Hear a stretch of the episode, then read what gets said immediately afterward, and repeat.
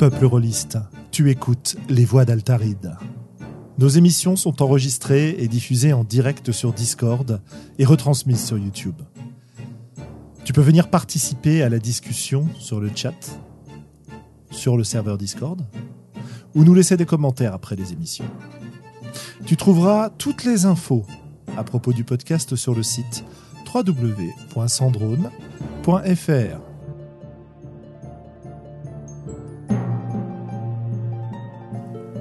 Bonne écoute.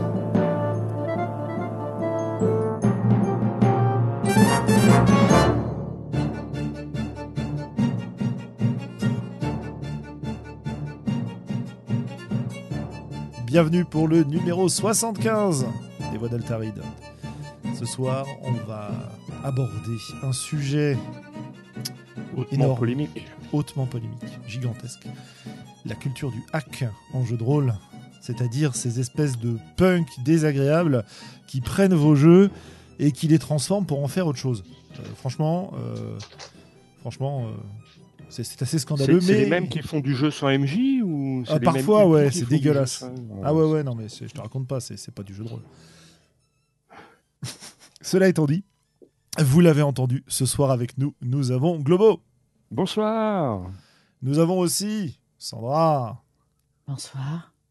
Et un revenant échappé euh, des terres d'Hyperborée, euh, d'Iboré et de toute la clique euh, avec son pagne et son épée à deux mains. Euh, Et de Logoré, ça marche aussi. euh, Peut-être. Ah, Callisto. ah oui, la Logorée, effectivement, c'est un bien beau pays. Bonsoir, effectivement, je me suis enfui de l'univers du GN temporairement jusqu'à ce qu'on me rattrape. Euh, voilà. Et donc, du coup, pour le moment, je suis jeu trop long. Formidable. Enfin, salut. Eh ben, en tout cas, ça fait bien plaisir de t'avoir de nouveau euh, avec nous et pas seulement sur le chat à nous abreuver de références et de, de photos Eh compromettantes. oui. Euh. Bah, ça va être pour ça que je suis ici, du coup, à parler. Absolument. Bien, bien, bien, bien. Bon, bah écoutez, on va faire comme d'habitude. euh, on va faire comme d'habitude. On va d'abord évoquer euh, nos différentes euh, actualités, s'il y en a, rapidement, avant de se lancer à corps perdu dans cette discussion qui promet d'être passionnante. Euh, alors quoi de neuf, quoi de neuf les amis? On revient des Utopiales, c'était formidable. hein. Euh, Je dis on euh, puisque ça concerne évidemment euh, à la fois euh, moi-même, Globo et Sandra. Euh, certains, certaines parmi nous sont même montés sur scène, n'est-ce pas Sandra? Oui, tout à fait. J'ai manqué de m'évanouir une trentaine de fois, mais je suis montée sur scène. Eh oui. Et au final, c'était bien. Bah ouais, c'était super. Table ronde qu'on attend avec impatience de, de pouvoir réécouter sur. euh, alors ça s'appelait comment? Soigné par le jeu? Oui, tout à fait, soigné par le jeu. Et on a bien précisé que ce n'était pas guérir par le jeu, mais simplement comment le jeu de rôle peut aider des personnes en situation ou de handicap physique ou psychologique à juste gagner confiance en elles et à pouvoir évoluer. Voilà. Et de ton côté, en plus, le- le- l'adaptation du jeu de rôle à ces publics-là? Oui. C'est-à-dire, Je en ne suis gros. pas sûre qu'on parle de hack euh, dans mon cas, mais euh, je m'adapte. Quitte à être euh, à genoux, par terre, allongé de tout mon long euh, et oublier toute dignité. rendre le jeu de rôle accessible à tout le monde. Ça aussi, on va en parler euh, un de ces jours dans les voies d'Altaride. Bientôt, bientôt, j'espère. Ah bah écoute, on attend avec impatience. Euh, nous, enfin moi, avec quelques autres, on a aussi participé à une table ronde sur le jeu euh, sans meneur. Euh, je ne sais pas si c'était du jeu de rôle ou pas, mais en tout cas, on s'est bien marré. Et euh, évidemment, il y a eu des tas de parties. notamment, on a pu observer un, un globo complètement Frénétique. frénétique, ouais, lançant des parties euh, dans tous les sens. euh, de Miles Christie, mais pas seulement. Qu'est-ce que tu as proposé, euh, dis donc? Alors oui, j'ai fait jouer aussi du Santa Vaca, qui Ah oui. est en fait euh, les notes de John Wick sur euh, comment il ferait du donge s'il faisait du donge. Euh, C'est-à-dire, c'est euh, quand Santa Vaca rencontre Houses of the Blooded. Euh, voilà ce que ça donne. Mhm. Et, euh, et c'était assez sympa. Je- J'étais vraiment en jeu, émerg- en, en jeu émergent, tu vois, je me prenais pas trop la tête. Et bon, j'étais sur le, le concept de l'auberge du sanglier noir, pour faire référence au célèbre scénario de, de l'œil noir. Mhm. Et, euh, et après, j'improvisais tout le reste. quoi. C'est-à-dire que je par- partais d'un nom, je considérais que tout le monde commençait dans l'auberge. Et, et tu sais, c'est un système où en fait, celui qui euh, fait le jet de dés, euh, c'est lui qui raconte comment il réussit, comment il rate, et en fonction des, des restes qu'il chope, euh, et Du bon vieux John Wick, quoi. voilà, il, il- il raconte comment ça se passe. Excellent. Je me suis rendu compte d'ailleurs aujourd'hui qu'il y a trois ans, jour pour jour, nous avions eu l'occasion d'interviewer John Wick avec, avec Willem. Et euh, bah, c'était quand même Ah un grand ouais. moment. Voilà. Très très bien. Et alors de ton côté, Callisto, toi tu, tu as sorti euh, récemment un jeu, dis donc, euh, sur la caravelle, je crois bien. Ouais, euh, bah, un, jeu propulsé par, l'Apocalypse. Bon, moi, je voulais faire du Sword and Sorcery euh, générique, mais bon, on a mis du Conan dessus, paraît que c'est plus vendeur. Alors que j'essayais justement de, me sortir des traumatismes conanesques du, du- monde du GN.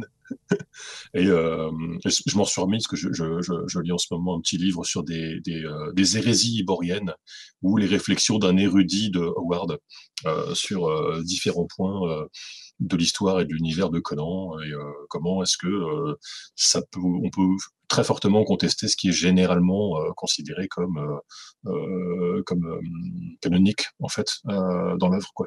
Genre est-ce qu'il y avait des hommes serpents à tel endroit, euh, qu'est-ce qu'il y a eu comme type de cataclysme, etc. Bref, des trucs qui intéressent pas grand monde en fait. À part les ça, spécialistes c'est- du sujet. C'est ça, voilà. C'est- C'est un, un livre très connu des spécialistes, euh, on va dire.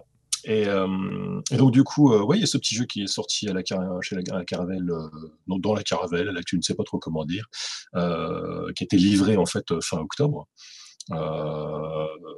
Voilà, bah, donc du coup, bon, le modèle de la Caravelle, le modèle de distribution est toujours un petit peu particulier. Donc en gros, soit il fallait être là juste avant, soit il faut être là dans deux mois quand ce sera gratuit. Euh, voilà, sans, commentaire. C'était intéressant pour moi parce que ça me forçait à écrire un jeu euh, en entier. Parce que d'habitude, je, je, j'écris juste en fait les éléments nécessaires pour pouvoir me faire jouer moi, ou éventuellement quelqu'un d'autre, etc.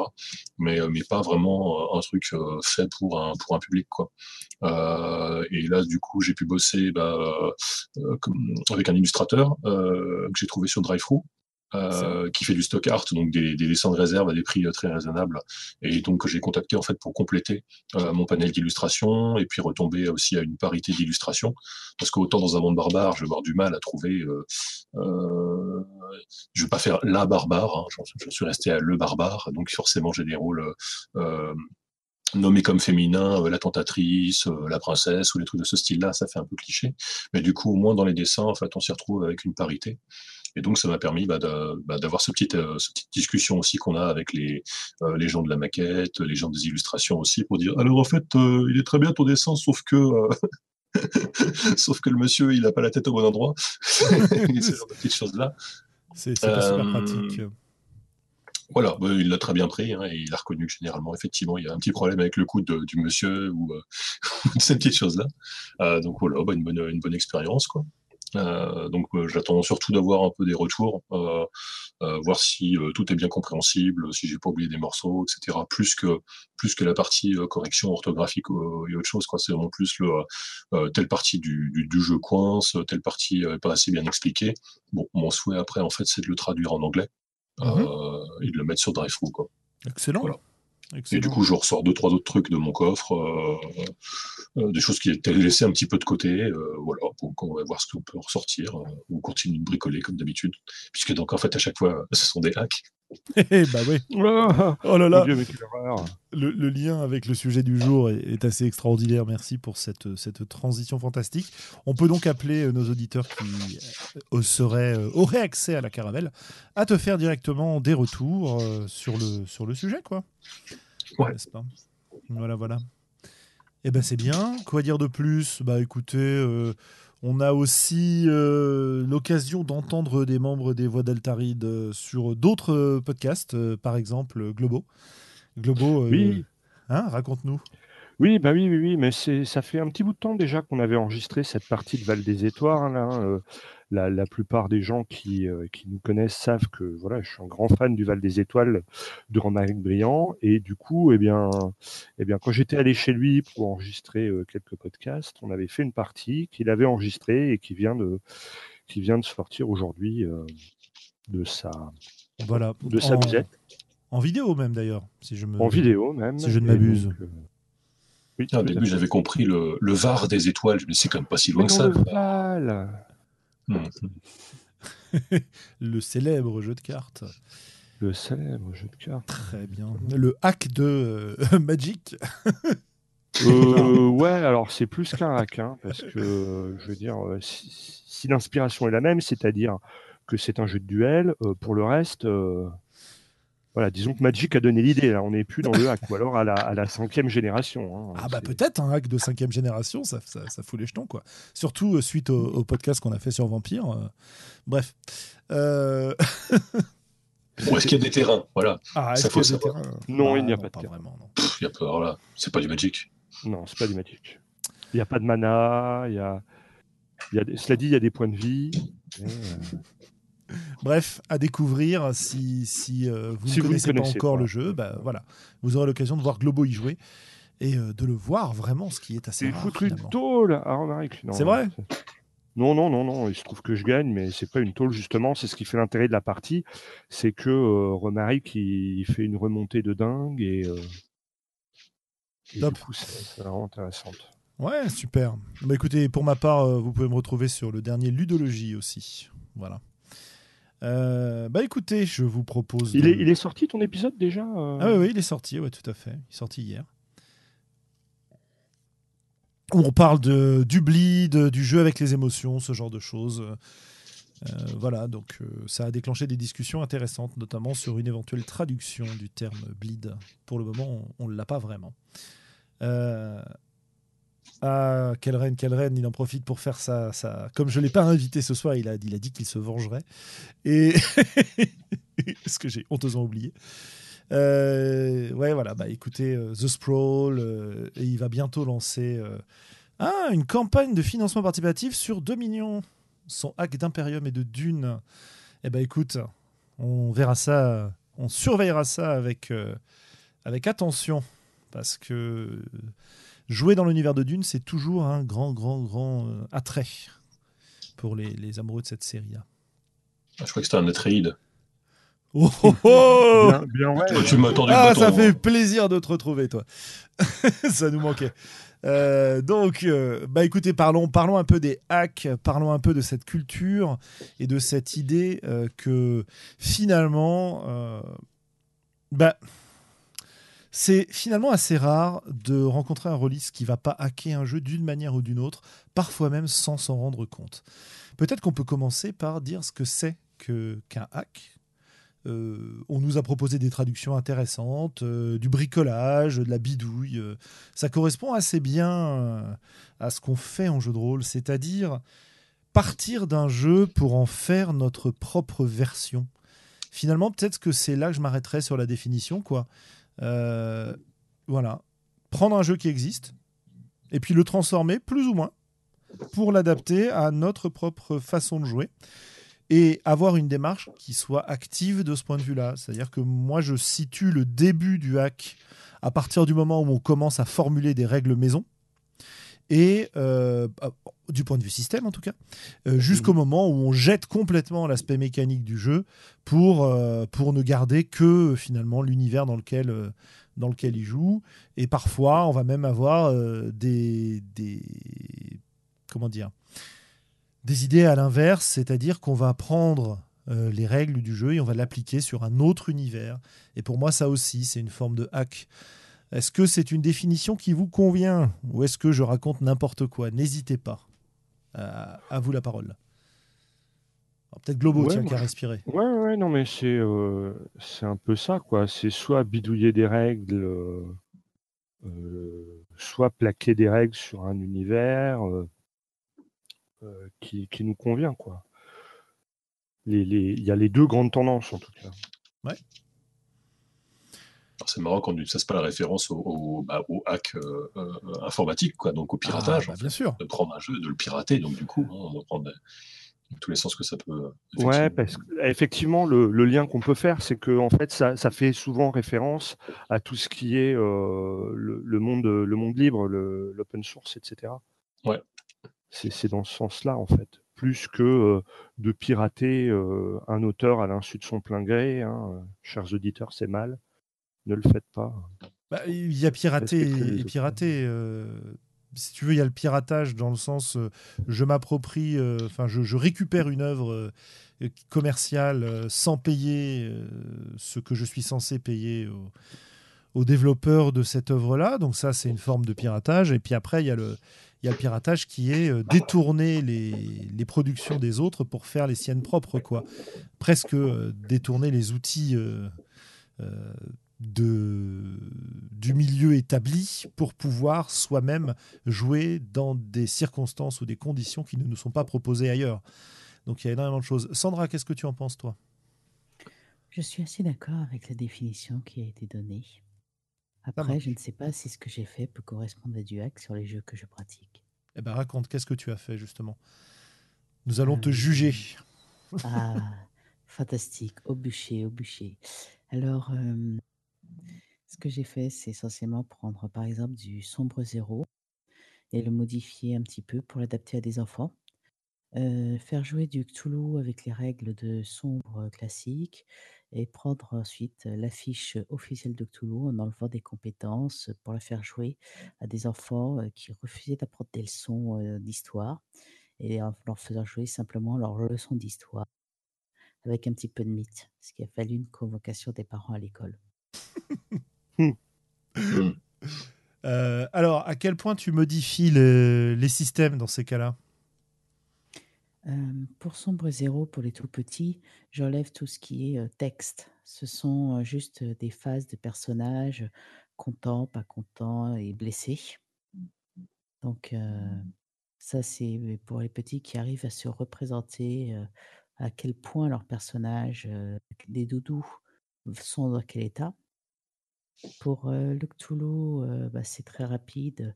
Ce que Johan a fait avec les différentes personnalités s'adapte très très bien sur Cthulhu en version junior ou pré-ado. Et après, le Cthulhu classique, entre guillemets, la version 6, j'ai enlevé quelques compétences que je jugeais trop difficiles à aborder pour des fans primaires pour qu'ils puissent s'amuser tranquillement. Ok. Bah écoute, euh, moi, ça me paraît être tout à fait dans la démarche euh, qu'on décrivait précédemment. Peut-être euh, peut-être à un niveau relativement light. light, voilà, léger. Mais, mais tu es quand même en train d'adapter un jeu à ta pratique, de le modifier pour qu'il puisse convenir à tes besoins, en fait, plutôt que de, que de l'utiliser tel quel, en quelque sorte. évidemment. besoins ainsi que ceux de mes joueurs. Oui, oui, oui, bien sûr. Bien sûr, quand je dis tes besoins, c'est les besoins de la partie que tu organises en fait. Euh, donc effectivement, les besoins de, des enfants qui euh, euh, parfois bah, même tu réponds même parfois à un cahier des charges assez étonnant quoi. L'idée de d'aider des enfants via le jeu de rôle à apprendre leurs leçons, c'est intéressant. Ah, Après, moi, je pense que ce qui Xavier, Xavier, Sandra, ah, je disais non, c'est surtout que ça a très très bien fonctionné. C'était une leçon sur les Templiers, donc j'ai mis un petit peu de Cthulhu, l'histoire des Templiers, tout cela. Et le devoir qui était après, bah, mon filleul l'a très très bien réussi, sauf que bah, il a expliqué quand même que les Templiers s'étaient fait poutrer par des cultistes. il a rajouté Nyarlathotep dedans, donc la légère question des parents de, par la maîtresse qui se posait des questions Et vous avez ensuite, vous avez ensuite éclairci les choses, j'imagine? Oui, oui, mais elle a trouvé en plus que le jeu de rôle était un excellent auteur euh, du coup, euh, et elle a euh, récupéré un ou deux petits jeux de rôle gratuits pour essayer de motiver ses élèves. Ok. Eh ben écoute, c'est pas mal déjà. Donc voilà, tu te posais la question. Moi, je, pense que oui, effectivement. C'est, on est déjà dans une forme de hack. Euh, Cal, je, je sais que toi, bah, on en avait déjà parlé, on l'avait déjà évoqué à l'antenne d'ailleurs il y a un certain temps. Mais euh, tu, tu, euh, comment dire, tu as une certaine classification hein, des, de ce que, disons, de l'échelle des hacks. Ouais, je pense qu'il enfin, en classification souple. Hein. dans la conversation, parce qu'il n'y a pas tant, tant, a pas tant d'éléments que ça, quoi. Euh, je pense qu'on va plus les voir par l'exemple, dire bah ça en fait c'est plutôt un. Mm, mm, mm. mais il n'y a, pas une liste très très très très très très, très développée. Euh, je pense qu'on peut assez rapidement convenir qu'on bidouillait tous euh, plus ou moins bah, des jeux quand on était bah, quel, quel qu'a été notre âge en fait de toute mm-hmm. façon.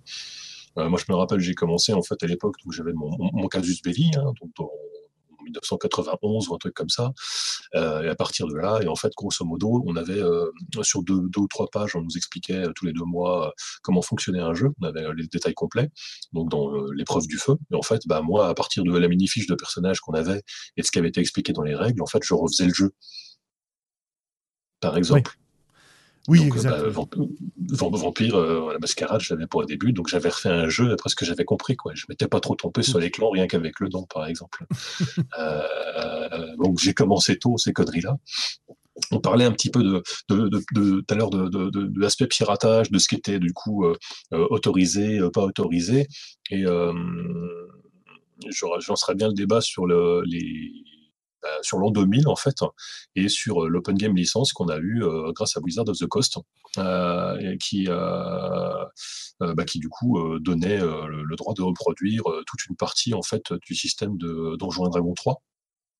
ce qui du coup en fait invitait, bon c'était, il y avait un intérêt financier puisqu'on pouvait pas reproduire, je crois, le, texte précis du, du player handbook ou un machin de ce style-là. Le but du jeu était d'aller d'avoir une, une foule en fait de, gens qui allaient créer du contenu pour leur gamme euh, euh, bah, tout en n'ayant pas à les payer. Hein. Donc ça crée du contenu qui permettait de vendre le, matos de base. Et puis si les gars ils se cassaient la gueule, bah, là aussi Wizard of the Coast n'en avait cure. Et du coup, euh, là-dedans, il y avait une invitation à, créer du contenu additionnel, donc des, aventures, mais aussi du coup du PG. Et puis rapidement, bah, du coup, il y a eu des règles complémentaires qui ont été créées. Quoi. Ouais, carrément. C'est. Du coup, on était dans le, le hack autorisé et encouragé, en fait, sur un système solide qui permettait de dire à des, à des gens, bah voilà, euh, vous voulez vous, vous appuyer sur quelque chose qui est euh, connu, qui a fait ses preuves et compagnie, etc., bah, utilisez le système d'Edvin. Quoi. Oui, c'est ça. On a, on a, on a eu de, de j'allais dire, on a eu de tout temps. Euh, disons que il a été très très fréquent de fabriquer ses propres, propres versions des jeux, ses propres jeux. Euh, je veux dire, moi, comme, beaucoup, beaucoup de, gamins, euh, j'avais fait une version du, euh, de, des Chevaliers de Zodiac avec le basic role-playing, tu vois, avec les règles de Stormbringer, en fait, pour être précis. Euh, on a tous fait des adaptations comme ça. Et la différence qui arrive avec ce, cet OGL, c'est la possibilité, l'autorisation de, de, le faire le euh, et de le publier et de le vendre, en fait. C'est surtout ça la différence. Parce que la diffusion, elle était plus ou moins autorisée. Je veux dire, le nombre de classes de persos pour donjons qui ont été publiés dans des journaux euh, ou de versions un peu alternatives du jeu, etc., etc., etc. évidemment, il y en a, euh, il y en avait quoi. Simplement, la différence, c'est que ça restait dans le cadre de, on va dire, l'utilisation euh, autorisée. Euh, mais tant que c'était pas commercial. Un le truc que tu fais chez toi, oui, ou, voilà. ou qui diffusé, qui, n'est pas largement diffusé, etc. C'était pas des suppléments estampillés, estampillés des dés, quoi. C'était le, scénar dans tel, dans tel magazine, tel fanzine ou autre. Voilà.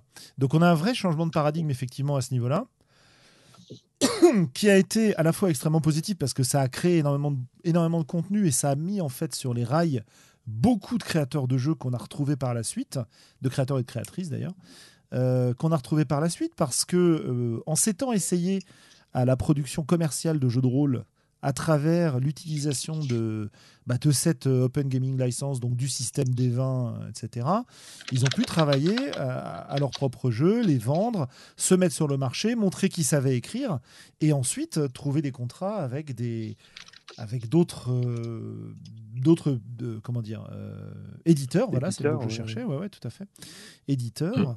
Un peu plus tard, il y a beaucoup d'interviews en fait dans des, des podcasts qui interrogent des, des, créateurs de jeux qui euh, mettent en évidence, pour ceux qui sont assez âgés, cette, euh, cette vague-là comme point de départ de leur production officielle de jeu de rôle, de leur entrée, entre guillemets, dans le, le, le, le sérail, si j'ose dire. Et ça a un autre avantage pour moi, c'est que ça a aussi montré que quasiment n'importe qui pouvait s'y mettre. Quoi. Ouais. Euh, Euh, c'est- tiens, au passage, si c'est le genre d'histoire qui, qui intéresse les gens, euh, Ouais. pour les, ceux qui lisent anglais, Designer and Dragons, oui, euh, c'est une série en fait de bouquins euh, chez Evil Hat qui raconte un peu l'histoire justement euh, des éditeurs euh, de jeux de rôle.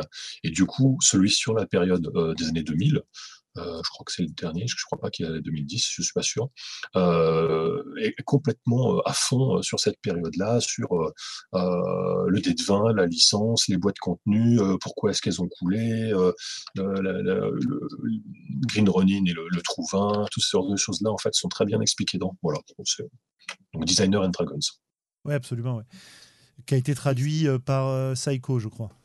Euh, si je dis pas de bêtises. Ah ok. Voilà. Donc je sais pas lesquels il a traduit, je sais pas s'il a tout traduit ou pas, mais Il a cas, commencé à traduire, ouais, je sais pas si. voilà, je sais pas exactement où ça en est cette histoire-là. Si Enfin, je ne me trompe, oui. s'il n'y avait pas eu l'OGL, nous n'aurions pas Pathfinder. Ah oui, tout à fait. Oui, ça. oui.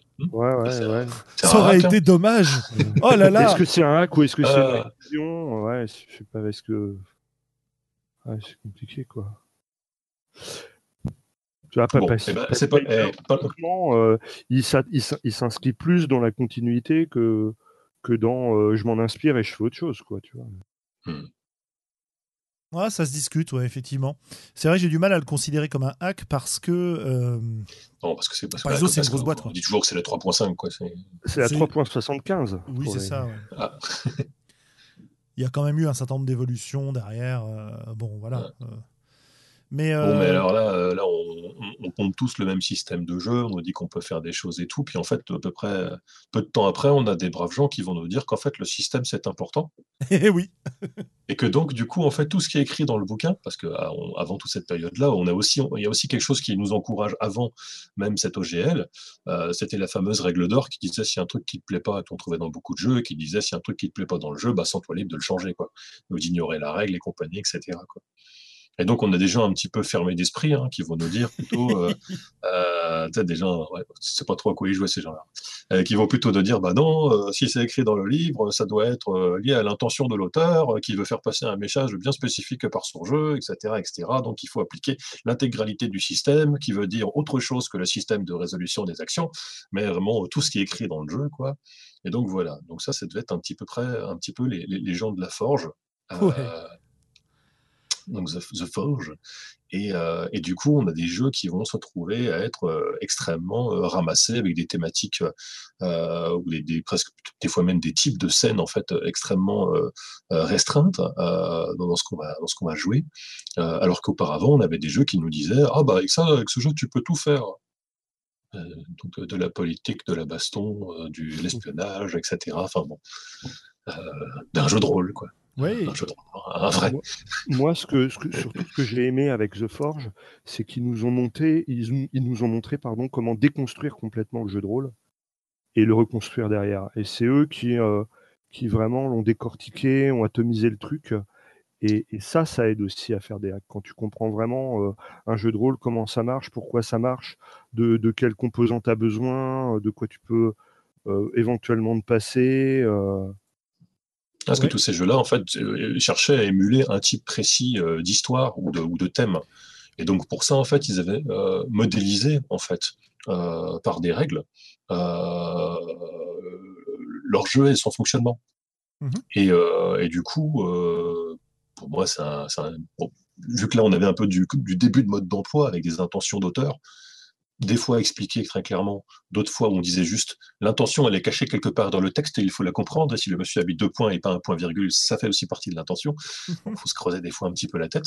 Et du coup, pour moi, là, on avait un peu euh, différents cas qui se présentaient. Le fait qu'on ait une modélisation qui fonctionne, c'est-à-dire que les règles, si on applique ce qui est écrit dans le bouquin, on obtient le type d'histoire qui était promis en fait sur la couverture. Donc, une modélisation qui fonctionne. Et nous, on a bien compris a priori ce qu'il fallait faire. Et dans la pratique, on arrive à reproduire cette expérience et à reproduire ce qui, est, euh, ce qui est vendu par le bouquin. Quoi. et éventuellement à comprendre pourquoi ça marche comme ça et, euh, Mhm. et voilà les choses sont claires et du coup ça ça permet le hack parce que tu comprends Ouais. comment le jeu marche pourquoi il marche et, ce que tu peux en faire derrière d'autres si tu veux en faire autre chose. J'irai même plus bah, loin. Déjà, c'est là où tu peux, c'est là où tu peux voir en fait que tu peux bah, adapter à un cadre sans rien changer de fondamental. Je me rappelle quand on avait des Dogs in the Vineyard, mmh et ben en fait très rapidement on avait eu l'équivalent genre avec des Jedi parce que c'était des jeunes avec un grand pouvoir qui allaient devoir faire des jugements et compagnie, etc. On avait déplacé en fait le jeu, mais on ne changeait rien en fait dans le détail, parce que rien n'empêchait de dire qu'on avait euh, un gros sabre laser, alors qu'avant on avait un gros fusil. Voilà. C'était techniquement parlant la même chose dans le jeu. Voilà, donc ça c'est le reskin. Ça, c'est le reskin, voilà. par, rapport au terme dont on parlait tout à l'heure, j'ai juste changé l'emballage, euh, la présentation, mais en fait, je n'ai pas changé euh, ce qu'il y a à l'intérieur. Et en fait, ce que j'allais, ce dire, c'est que euh, cette pratique-là de, de respect absolu des règles écrites dans le bouquin, c'est quelque chose qui va valider aussi la notion de hack parce que euh, une des choses qu'on entend très souvent à ce stade-là, c'est si tu changes la règle, tu joues plus au même jeu. Et alors, euh, tu as une partie de la population qui se fustige euh, à cette époque-là en se disant Ah, pardon, pardon, non, non, c'est vrai, on va jouer au jeu, on va jouer au jeu.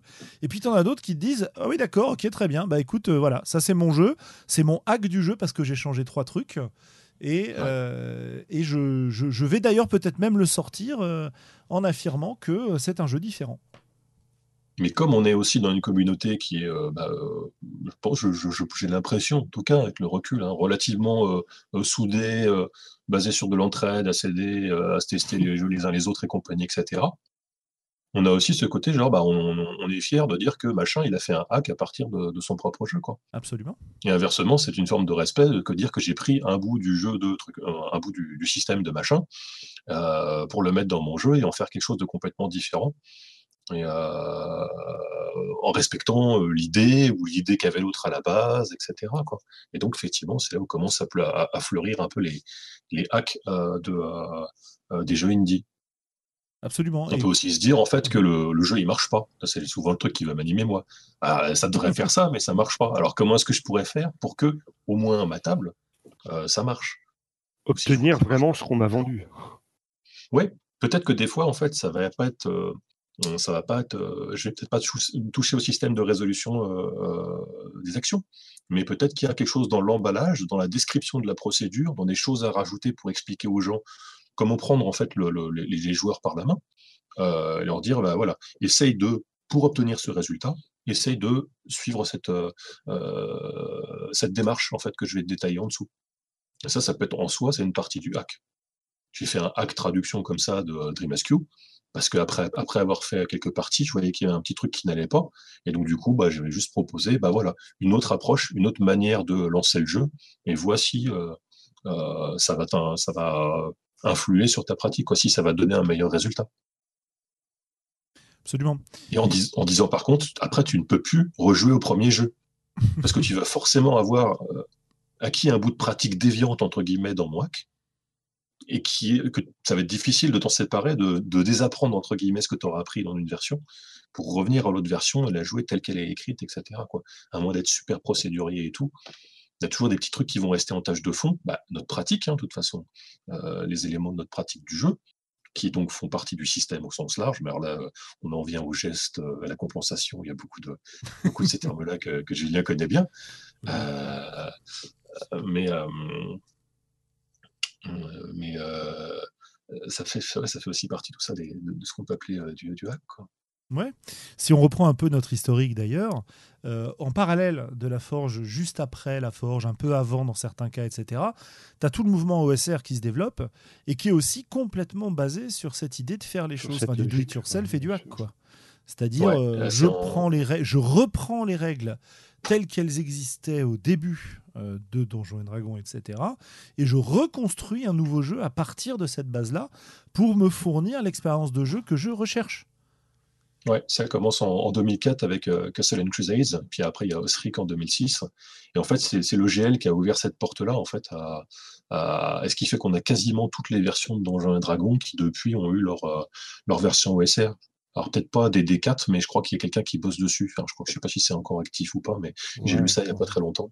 Faut être motivé quand euh, même pour des Oui, bah, bon, oh.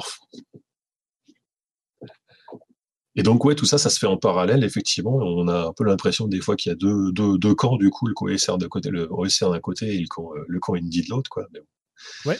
on a une notion, il y a, un- il y a, il y a- il y a le terme du do it yourself aussi. J'ai pas réussi à cibler précisément, en fait, quand ça apparaît. Mais c'est cette notion aussi, de, gros, de pas acheter le jeu, de le faire soi-même ou de faire avec le contenu disponible qu'on a disponible gratuitement, etc. J'avais retrouvé le, le terme euh, chez Zach Smith en fait à partir de 2011, mais lui c'était vraiment plus dans l'esprit euh, auto-publie-toi quoi. C'est-à-dire que même si euh, tu bosses en freelance pendant euh, une année, bah, laisse-toi un mois sur l'année pendant laquelle tu vas bosser que pour toi et trouve des gens sympas avec qui publier ou, euh, ou t'auto-publier. Donc là, bah, on reconnaît des, des, des, des éléments de la démarche indé euh, euh, française, quoi, de, ne plus passer par les éditeurs classiques. Euh, et, mais la notion de do it yourself, j'ai eu du mal un petit peu à la cibler, même s'il est très fréquemment associé Oh. avec cette notion de SR. Pour moi, Je sais pas pour, quand moi, ça vient du début. Euh, ça vient du début Ouais. parce que, alors, de mon expérience de, de donjon, euh, notamment, j'ai en France euh, beaucoup vu les univers proposés par Donjon mis en avant. Euh, alors qu'aux États-Unis, tu as l'impression que chaque table fait son propre univers. quoi. Ils sont sur, euh, de la création de monde depuis le début. En France aussi, hein. Euh, attention, je parle de tendance là, je parle pas de, de, de cas absolus, mais euh, à partir du moment où tu te dis, bah écoutez, le- l'univers dans lequel on va jouer, euh, c'est problématique, c'est dynamique, sa façon de fonctionner, voire même ses objets magiques, euh, voire même euh, la façon dont on gère certaines choses dans le jeu, on va le changer, on va le faire à notre sauce, façon règle maison, si tu veux. Et à partir du moment où tu prends des règles maison ou du contenu maison, tu es déjà dans le, dans le do-it-yourself d'une certaine manière. hein. Donc c'est c'est quelque chose qui est présent, à mon avis, dans le jeu depuis le départ. Quoi. De Oui, la bah, même- Oui. On, va, on va tomber sur le fameux euh, Rules. Oui, entre autres, oui, tout à fait. Voilà. Euh, sachant que euh, ça se rapproche aussi de l'idée que si tu veux jouer dans un contexte qui n'existe pas ou que tu n'as pas les moyens de te payer, etc., bah, tu vas te démerder. quoi. Hein, C'est le, le- le fameux tu prends Cthulhu et t'adaptes. Euh, Ouais. qui, euh, Ouais. qui tu prends ce que tu veux, fort. ça marche avec tout. Bah, hein. bien sûr, bien sûr, bien sûr. Même avec des jeux euh, indépendants français, paraît-il. Je ne sais pas, je vois pas de quoi tu parles. Mais si, le, le- un, des, un des ouvrages de monsieur Fabien Faisançon. Ah oui, oui, bien sûr. Vivien. Ouais. Euh, quoi de quoi- qu'avez-vous à ajouter sur euh, sur ce sujet-là, Globo, Sandra euh, On monopolise un peu la parole, donc à vous. Ouais, non, non, mais c'est vous la monopolisez, mais c'est intéressant. moi, le, c'est sûr qu'en France, on a eu la, la chance d'avoir des auteurs, des vrais auteurs, et donc on a eu l'habitude d'avoir un peu des choses prémâchées toutes faites. Moi, j'avais vu une une étude, alors je ne saurais plus la situer, hein, sur les, mondes de, de Donjons et Dragons, où en fait, ils se sont aperçus qu'il y a à peu près 50% de leurs euh, de leurs clients qui jouent dans des mondes à eux. Et que finalement, le, le monde clé en main par Donjons et Dragons, il est relativement marginal. Enfin, pas marginal, mais c'est pas forcément la pratique principale que de jouer dans un monde canon euh, euh, et, et- et, Absolument. qui, qui a été créé pour ça, quoi. Mhm. Et, et c'est un petit peu d'ailleurs euh, mon propos quand je râle après le, le fluff, parce que pour moi, euh, le, le jeu de rôle, c'est aussi créer son univers, et donc si on te vend du fluff, eh ben on limite ta capacité à créer, ta capacité à, à t'approprier les choses et à et, à faire des trucs vraiment adaptés à tes personnages, quoi.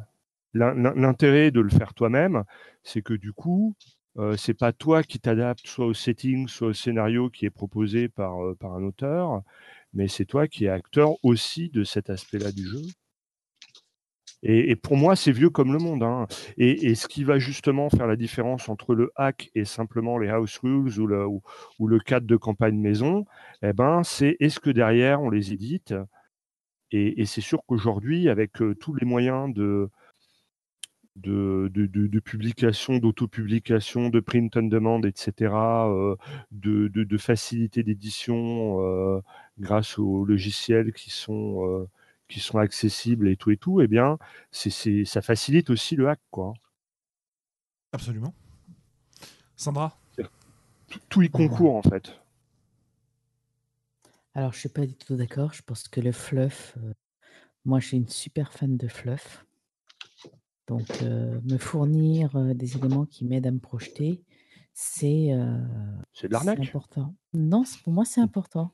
C'est, je, je prends euh, la base qu'ils me fournissent, je mets le tout dans un petit shaker et euh, en utilisant le fluff qui m'a été fourni, j'adapte. C'est juste, euh, je ne suis pas à la lettre ce qui est fourni, mais cela me permet d'avoir des idées, de me dire, ah ça c'est pas bête, ah ça j'aime bien, euh, tout simplement.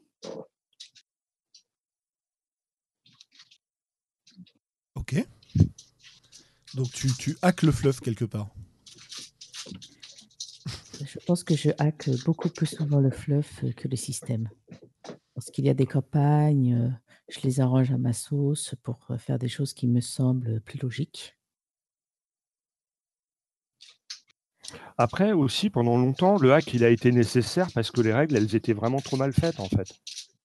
Mais aujourd'hui, quand tu vois euh, les, les grosses productions, genre DD5, etc. euh, alors oui, on peut, on peut avoir envie de changer des trucs, mais tu t'aperçois qu'en fait, euh, un peu tout est millimétré et que euh, et qu'il n'y a plus trop de trous dans la production et que changer un détail finalement, ça va avoir un, un impact assez important sur d'autres trucs.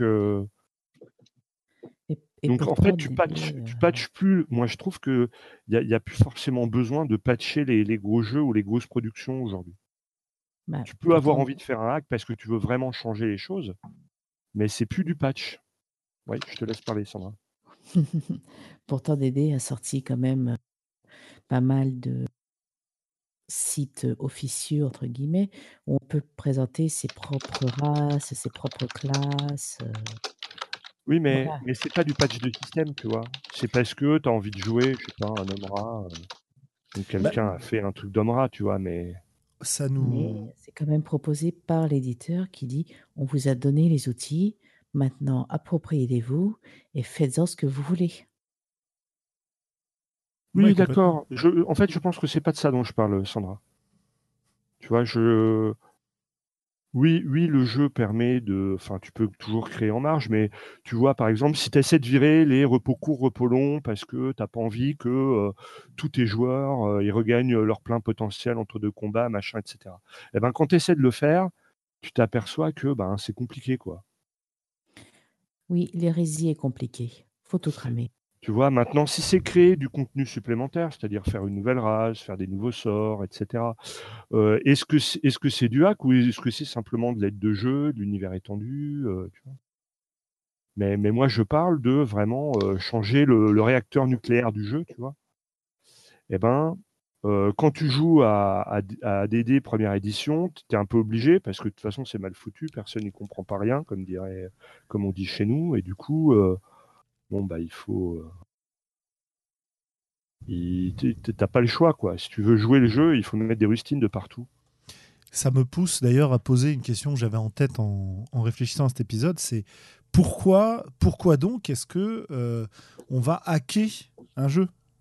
Je crois que Callisto nous l'a dit, c'est parce que les jeux ils marchent pas et donc sa version Alors, marche mieux. ou, ou- ou parce qu'il marche en fait. Euh, comme je disais, tu avais deux trucs. Hein. Tu avais, en reprenant cette idée de modélisation, donc hein, Ouais. euh, la thématique, tout ce qu'on voulait mettre dans le jeu, ça fonctionne ou pas? Ce qui du coup est un peu, généralement, un petit minimum indépendant du fluff. hein. Sauf si tu as dit je veux un truc super horrible et compagnie, et que ton fluff c'est le pays des bisounours.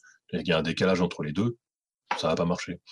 Euh, soit, on- soit ça fonctionne et on peut l'adapter à un autre cadre, soit ça fonctionne et on se dit que tel ou morceau en fait euh, euh, ou tel principe général va, va, va pouvoir être réinséré dans autre chose ou on va prendre que un engrenage euh, essayer de le coller avec un engrenage d'un autre jeu, etc.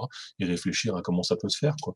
Et se dire que tiens, bah, si je prenais des des la courbe gaussienne d'un 2D de 10 me plaît plus que celle du 2D de 6 et compagnie, qu'est-ce que ça changerait au système? Bref, avoir une réflexion là-dessus quoi.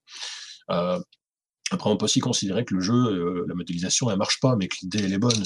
Euh, tel jeu sur des super-héros adolescents euh, va proposer telle approche du truc. On va dire, ouais, l'idée, elle est bonne, mais c'est pas ce qui ressort, en fait, de ma partie. Comment est-ce que je pourrais changer ça?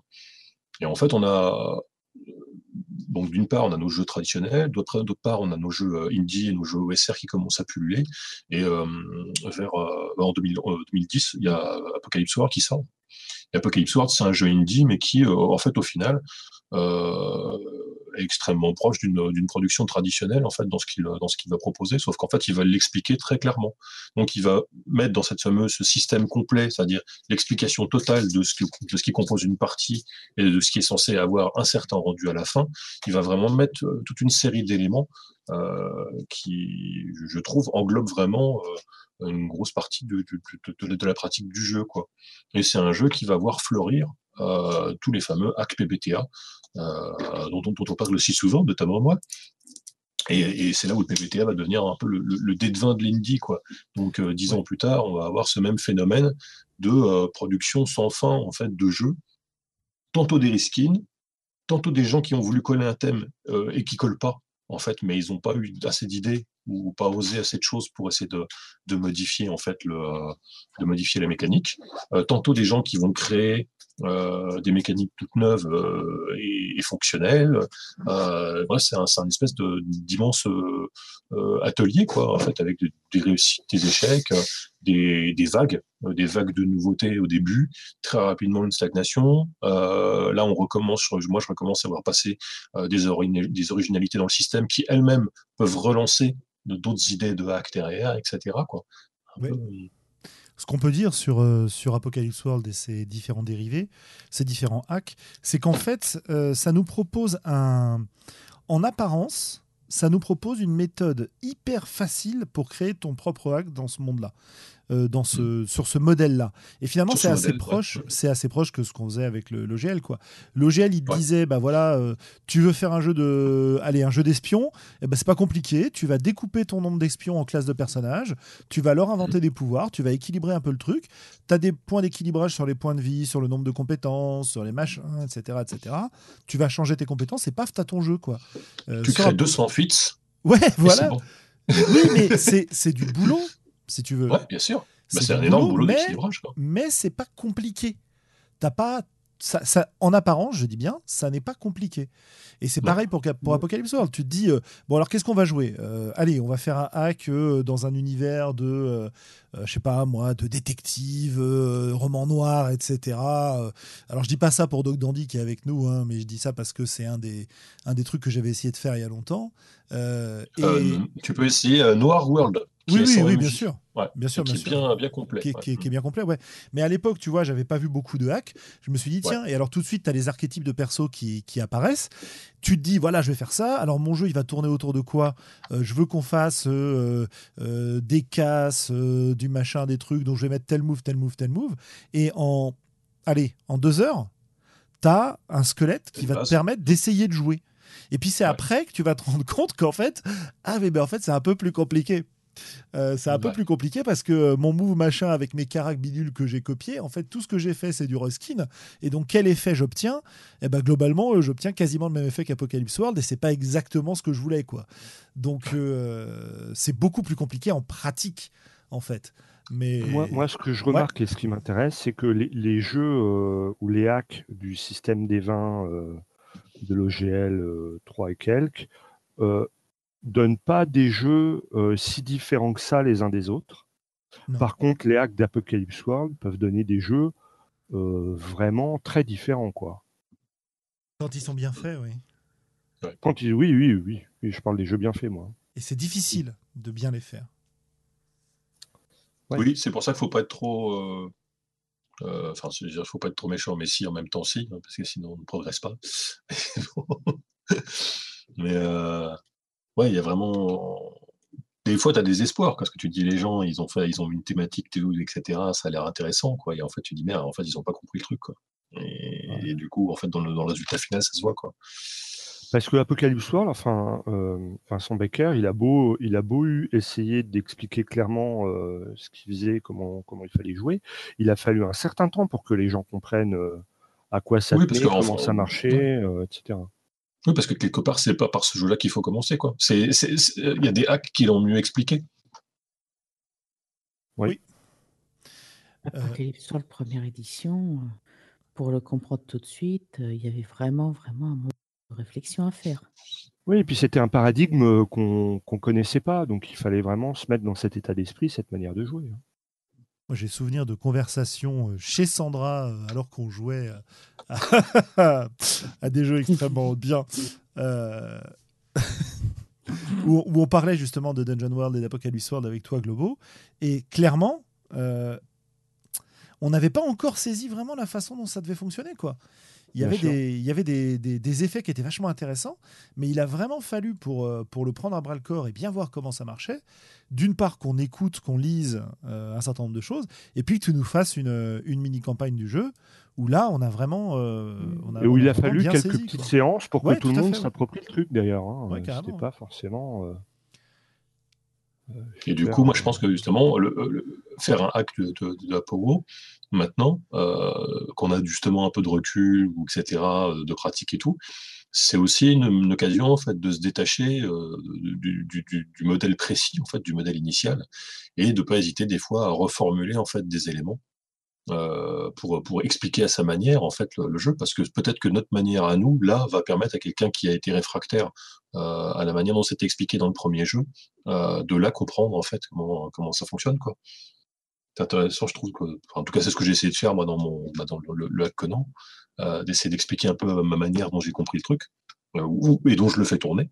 Euh, en espérant que cette mm, vision un tout petit peu différente peut-être de la de, de, de ce qui était exprimé dans le, dans le jeu de base, euh, que ça permette à des gens de, mieux se l'approprier, ou de comprendre plus vite, ou un truc comme ça. Quoi.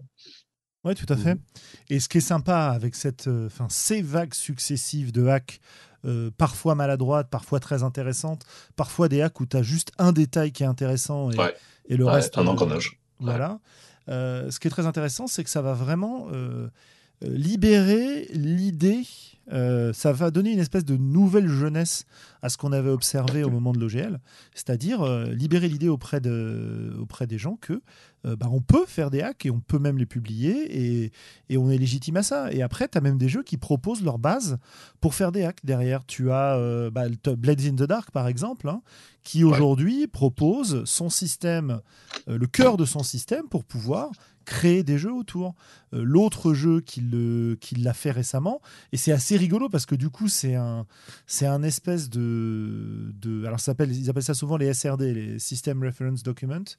euh, donc documents de référence du système, bah, tu as Iron Sworn, Iron Sworn, qui est donc euh, un jeu PBTA pas mal Solo. hacké, euh, solo, euh, sans MJ ou avec MJ, il propose les trois, et, euh, et qui a publié récemment son SRD pour permettre aux gens justement de réutiliser les routines qui sont mises en place dans le jeu dans d'autres contextes.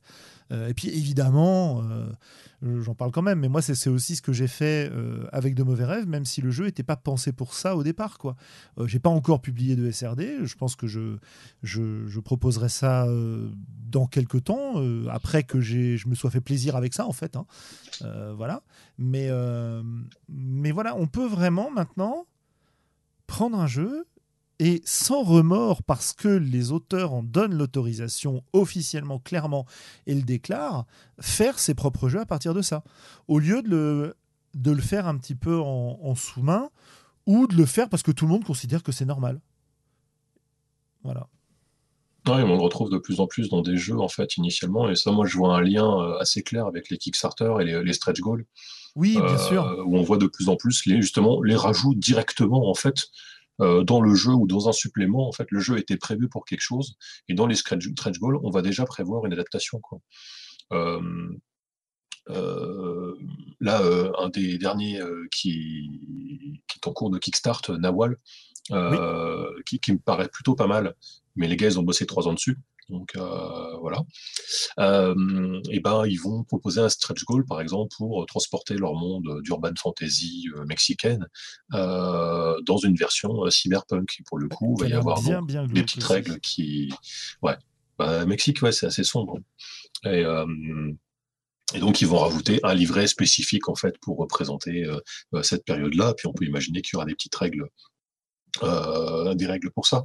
Euh, des, j'avais, j'avais moi mis- noté un, un, un jeu de Grand O8 que j'aime bien et dont bah, en ce moment lui il a son Kickstart pour le supplément de The Spire, The Spire Oui, euh, Strata, qui, ça qui, qui- ouais, Strata, hein, qui détaille un peu la ville. je pense que je vais craquer. Moi, c'est fait, et- Oui, parce que moi j'ai été maudit, je n'ai pas pu commander The Spire, je sais pas pourquoi, c'était ma carte, ma carte bleue marchait, mais Kickstarter me refusait de, de, payer. il fallait à quel système hein? Oui, oui, à quel système? Ouais.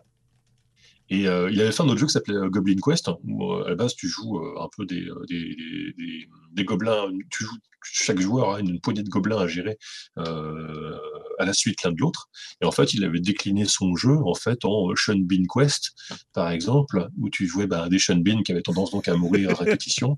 Euh, mais il avait aussi une version, je me demande s'il n'y avait pas une version, peut-être pas Cthulhu, mais il y avait une version de Genostim, je crois. Et à chaque fois, il fallait quand même qu'il tourne un peu ses règles et qu'il rajoute des petits trucs en plus. On n'était pas dans le reskin, donc lui-même euh, hackait ses propres jeux pour pouvoir les faire rentrer dans des endroits où euh, auxquels on ne s'attendait pas en fait à la base, quoi. J'ai la liste des, euh, des, hacks, je vais les mettre sur le chat. de quoi de... de Goblin Quest. De Goblin Quest ouais. voilà. Et, euh, et, du coup, euh, ah ben, j'avais un petit exemple justement qui mélangeait bah, hack plus, plus OGL justement, et c'était en 2016 quand il y a le, Black Hack qui est sorti. Oui. Donc un hack OSR, mais avec une autorisation de dupliquer le système, ce qui fait qu'on a eu plus d'une trentaine de suppléments en fait qui sont sortis.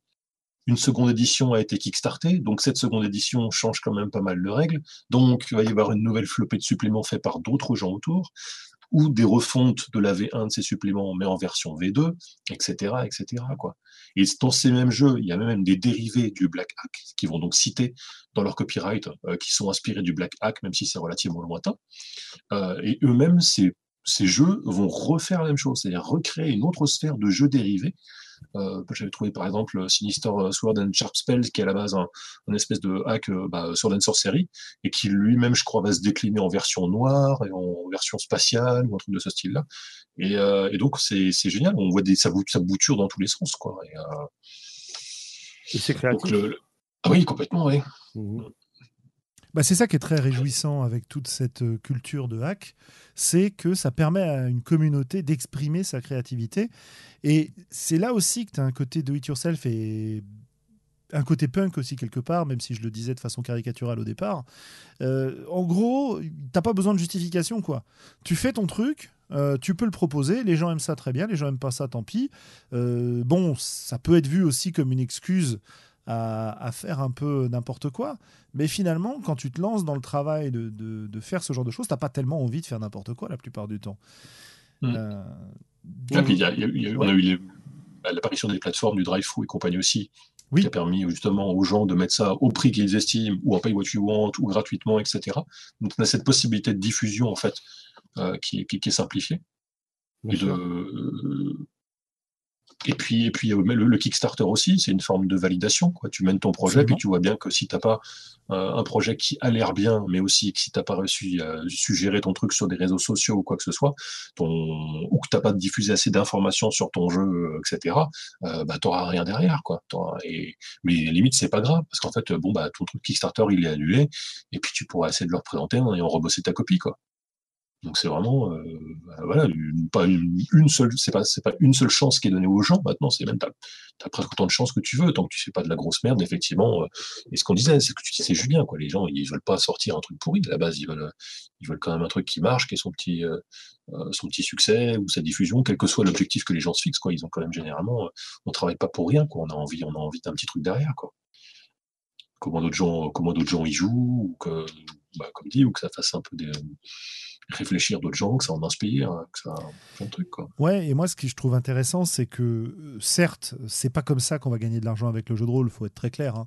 mais ça, ça c'est ça, ça légitime le processus, la démarche.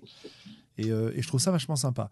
Et d'ailleurs, je pense qu'à moins que vous vouliez continuer sur cette, euh, cette discussion-là, j'ai l'impression que maintenant, on pourrait passer à une deuxième partie qui est, puisqu'on voit pourquoi on fait des hacks, parce qu'on trouve pas ce qu'on veut, parce que euh, au contraire on a trouvé un truc super enthousiasmant qui nous inspire. Euh, par exemple, si, si, je, si je prends de mauvais rêves, pourquoi je fais des hacks autour?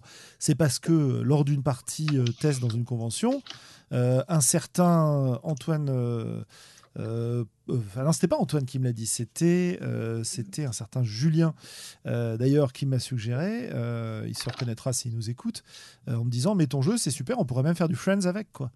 Et outre le fait qu'entendre c'est super, c'est vachement agréable, mais l'idée que je pouvais prendre, je pouvais en fait tirer de ce que j'avais écrit une espèce de d'armature, d'essence que je pouvais ensuite, euh, dont je pouvais ensuite me servir pour explorer d'autres euh, thématiques euh, proches dans leur dynamique, mais dans des contextes très différents. C'est ça qui m'a motivé derrière à faire des hacks. C'est réutiliser cette recette que j'ai euh, que j'ai adorée pour en faire des variations. Alors j'ai pas envie de faire ça toute ma vie, hein, clairement, mais l'idée de, réinvestir le boulot qui a été fait et ensuite de voir comment je peux en bouger les différents curseurs, les différents réglages pour faire quelque chose, ça a été extrêmement réjouissant. quoi. Et donc, euh, là où je voulais en venir justement, c'est euh, comment est-ce qu'on fait des hacks Est-ce que euh, on aurait quelques conseils? Et j'ai bien envie de commencer par Globo, parce que Globo, tu nous en as fait des hacks, toi. Donc, vas-y. Oui, bah, enfin, c'est toujours pareil. Je... Est-ce que j'en ai vraiment fait? En tout cas, j'ai eu... il y a des jeux qui m'ont inspiré pour faire d'autres choses. ouais. Bah, vas-y, raconte. Déjà, je crois qu'il il faut avoir une idée et il faut repérer dans un jeu comment est-ce que ça pourrait rentrer en synergie avec ce qui t'intéresse. Hein, alors, je vais peut-être prendre un exemple. Moi, j'ai un, pote qui est fan de, bah, de l'univers Warhammer 40 000, qui a essayé de jouer des histoires de, Space Marines avec les règles officielles. Et je lui ai dit, mais en fait, tu sais, c'est sans doute, ce serait sans doute presque plus intéressant de reprendre les, les règles de Miles Christie et d'essayer d'adapter euh, Miles Christie pour faire du Space Marines avec dans ces ambiances-là. Et du coup, ça donnerait une dimension beaucoup plus, euh, morale au jeu, beaucoup plus spirituelle, quoi. Et du coup, on s'est réunis, on a bossé dessus et, euh, et finalement, je crois qu'il s'en est écarté, mais en tout cas, ça lui ça l'a vraiment lancé dans le truc. Et, Ouais, mais- et après, moi, je- j'ai j'ai hacké. L'autre jeu que j'ai hacké aussi, bien sûr, c'est The Mountain Witch. Euh, que au départ j'ai hacké parce que je voulais jouer simplement dans d'autres settings que, que du, du japonisant. Et puis finalement, euh, bah, le, le petit jeu que j'en ai fait, euh, il, il n'a repris que, que quelque chose très légère de The Mountain Witch et il a fini par, par dévier complètement. C'est-à-dire qu'au départ, tu peux partir d'un jeu parce qu'il te fait penser à quelque chose et parce que tu penses que ça va bien euh, avec euh, l'idée ou le truc que tu as envie de faire. Et puis quand tu creuses après ce filon, eh ben, tu peux même en fait parfois te- t'éloigner euh, assez sérieusement du, du jeu original qui t'a lancé. Bah, J'aimerais bien justement que, qu'on le prenne un peu comme, comme cas pratique, ce, ce hack de, de Mountain Witch, et que tu nous expliques un petit peu les différentes étapes, c'est-à-dire de quoi tu pars, qu'est-ce que tu repères d'intéressant dans le jeu, comment tu l'adaptes euh, de façon minime au départ pour jouer dans d'autres settings, et puis comment au final tu vas t'écarter de tout ça? Alors en fait, euh, moi ce qui m'intéresse, c'est que The Mountain Witch, c'est un jeu émergent. Ouais. Et c'est un jeu où chaque joueur euh, a à la fois un intérêt commun et à la fois un intérêt divergent avec le groupe qui se manifeste au travers d'un sombre secret. Et je veux faire jouer de l'aventure en convention avec des persos un peu vite, montés, mais où il y a où, les, joueurs ont des sombres secrets qui vont peut-être rentrer en conflit avec la mission au fil du temps et surtout vers la fin du scénario. Et puis finalement, je m'aperçois que la méthode The Mountain Witch, elle est bien faite pour ce qu'il conseille, c'est-à-dire une mini-campagne d'une douzaine d'heures, mais que sur trois heures dans, en convention, euh, le temps que les gens osent, s'approprient le truc, comprennent ce qu'ils ont le droit de faire, ce qu'ils peuvent faire, etc. Bah, finalement, ça marche pas euh, aussi bien que ça. Et du coup, euh, bah, du coup, euh, je, je garde l'idée du sombre secret, mais je me dis ce serait bien que ce soit émergent. Euh, et du coup, à la place, je mets un système de résolution inspiré à la fois à nouveau par Miles Christie. On va piocher des cartes, avoir une main, et puis miser une carte. Le meilleur, le meilleur remporte la, mise. Euh, en fonction de la couleur, celui qui a perdu peut rajouter un détail. Et euh, si les joueurs euh, épuisent la pioche, eh bien, ils n'ont pas réussi à remplir la mission et ils perdent. Et donc, ils peuvent remettre des cartes dans la pioche en rajoutant des sombres secrets qui vont compliquer les choses. Euh, donc ils vont rajouter du drama eux-mêmes pour essayer de, faire tenir la, pioche jusqu'au bout du scénario avec l'espoir que peut-être euh, ils réussissent à la mission qu'ils s'étaient fixée au départ. Et donc tu vois, je, je, parle, je pars de, de, cette idée-là de The Mountain Witch et finalement j'arrive à autre chose. Parce que si je trouve l'idée bonne, elle s'adapte pas complètement, notamment aux contraintes de temps que j'ai. Et est-ce que tu qualifierais encore ce jeu-là de hack de, de Mountain Witch? Non, sans doute pas. Sans doute pas? Non, parce que, parce que tu vois, il y a le. Euh, dans The Mountain Witch, il n'y a pas de système de résolution à base de cartes, c'est des D6. Donc l'idée de la, de, la, de la résolution à base de, de cartes, elle me vient plutôt de Miles Christie. Euh, l'idée de euh, si tu perds le conflit en fonction de la couleur, tu vas pouvoir influencer sur le, enfin rajouter un détail. Ça, quelque part, ça me, ça me vient du Val des Étoiles, justement, de Romaric, où chaque couleur euh, apporte une touche au jeu. Mmh euh, et, finalement, je ne garde euh, de The Mountain Witch que cette histoire de, de, de solo of fortune, comme on dirait en français, de, de mercenaires un peu qui se sont rencontrés, enfin de mercenaires ou pas forcément, mais de gens qui sont associés euh, parce qu'ils ont un intérêt convergent mais qui se connaissent pas très bien et qui ont chacun des, des, raisons divergentes de, pour cette association. Euh, mais je ne le mets pas en œuvre sous la manière d'un sombre secret décrit par une, en, quelques phrases comme dans The Mountain Witch. Je laisse les joueurs euh, de manière complètement émergente en cours de partie pour, pour rajouter des cartes dans la pioche et bien prendre la direction qu'ils le souhaitent par rapport aux, personnages qu'ils ont. Donc finalement, en fait, The Mountain Witch, il me donne l'idée, il me donne l'esprit, il me donne la philosophie, mais derrière, je, je, construis complètement autre chose. Donc, est-ce qu'on est encore dans du hack? Au départ, c'était un hack. Et puis, en, le faisant évoluer, tourner, c'est vraiment devenu autre chose. Quoi. Ouais, ok. Ouais, c'est vachement intéressant parce qu'on approche des limites. Euh, j'ai l'impression que ce qui, le ce qui le disqualifie en tant que hack, pour toi en tout cas, c'est le fait qu'au lieu d'avoir une source quasiment unique identifiée pour créer le jeu, bah finalement, tu en as agrégé plusieurs et que euh, ça génère cet éloignement du, jeu de départ qui te fait dire aujourd'hui que c'est plus un hack. quoi. Ouais, il y, a un peu de ça. Et surtout parce que finalement, des mécanismes du jeu de départ, en fait, il ne reste plus grand-chose à l'arrivée. Ok. À, quel moment le hack devient-il un jeu propre et indépendant? Bah, c'est bien la question qu'on se pose avec cette histoire-là, en fait. Euh, c'est assez compliqué, ouais. C'est à quel moment Qu'est-ce qui nous permettrait de définir que non, ce n'est plus un hack, mais un jeu euh, à lui seul? Tu vois, si tu prends par exemple Bluebird's Bride, euh, tu, tu, sens l'inspiration PBTA, et en même temps, c'est quand même t'en es, es, aussi quand même vraiment très loin de euh, d'Apocalypse World. Il y, a, presque plus de GD. Euh. tu vois, c'est. Oui. Et, pourtant, les auteurs ou les autrices le revendiquent encore comme un, comme un jeu PBTA. Mais on est vraiment euh, loin de, de ce qui se fait au départ. Hein. Et, tant mieux, hein, d'ailleurs, ça, ça, donne un super jeu. Hein. Ah ça, je confirme pour le super jeu.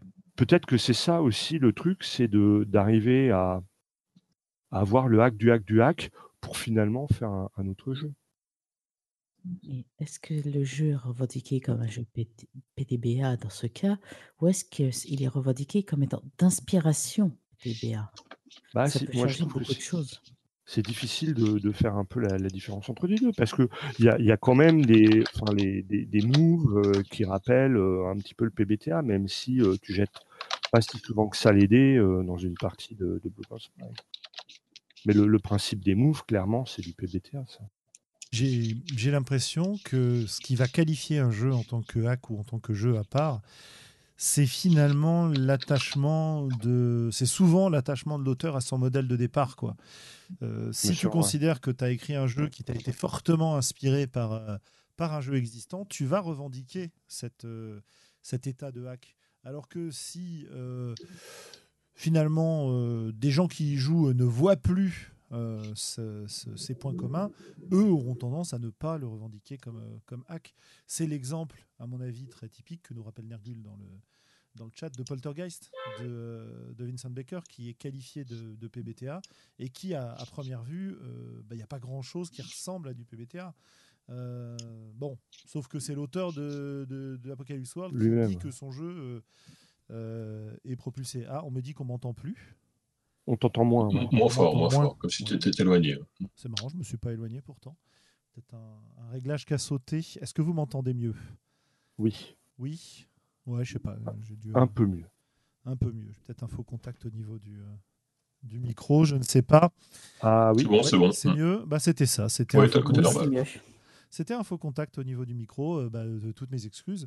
Donc je disais, l'exemple qu'on avait, c'était Poltergeist hein, de, euh, de, de Vincent Baker, euh, qui est un jeu euh, qui est quand même assez éloigné dans son format et dans son approche de, du PBTA, au moins en apparence, et que l'auteur revendique comme étant issu de ce même... euh, de même ce- famille. de cette, de cette même famille. Voilà, c'est, c'est un- j'avais un autre terme en tête, mais c'est bien famille. Donc euh, voilà, je, je- c'est aussi dans l'œil de l'utilisateur du jeu. Cal, qu'est-ce que t'en penses, toi? De quoi De mes recettes pour faire des hacks? Oui. Euh, ouais, ouais, parce que moi, je, bon, je sais que tu as plein plein de recettes pour faire des hacks. Peut-être que toi aussi, on peut prendre un, un cas pratique. Peut-être qu'on peut prendre ton Conan, là, ton Sword and Sorcery. Comment tu as Eh fait ben, pour, un- euh, pour adapter alors?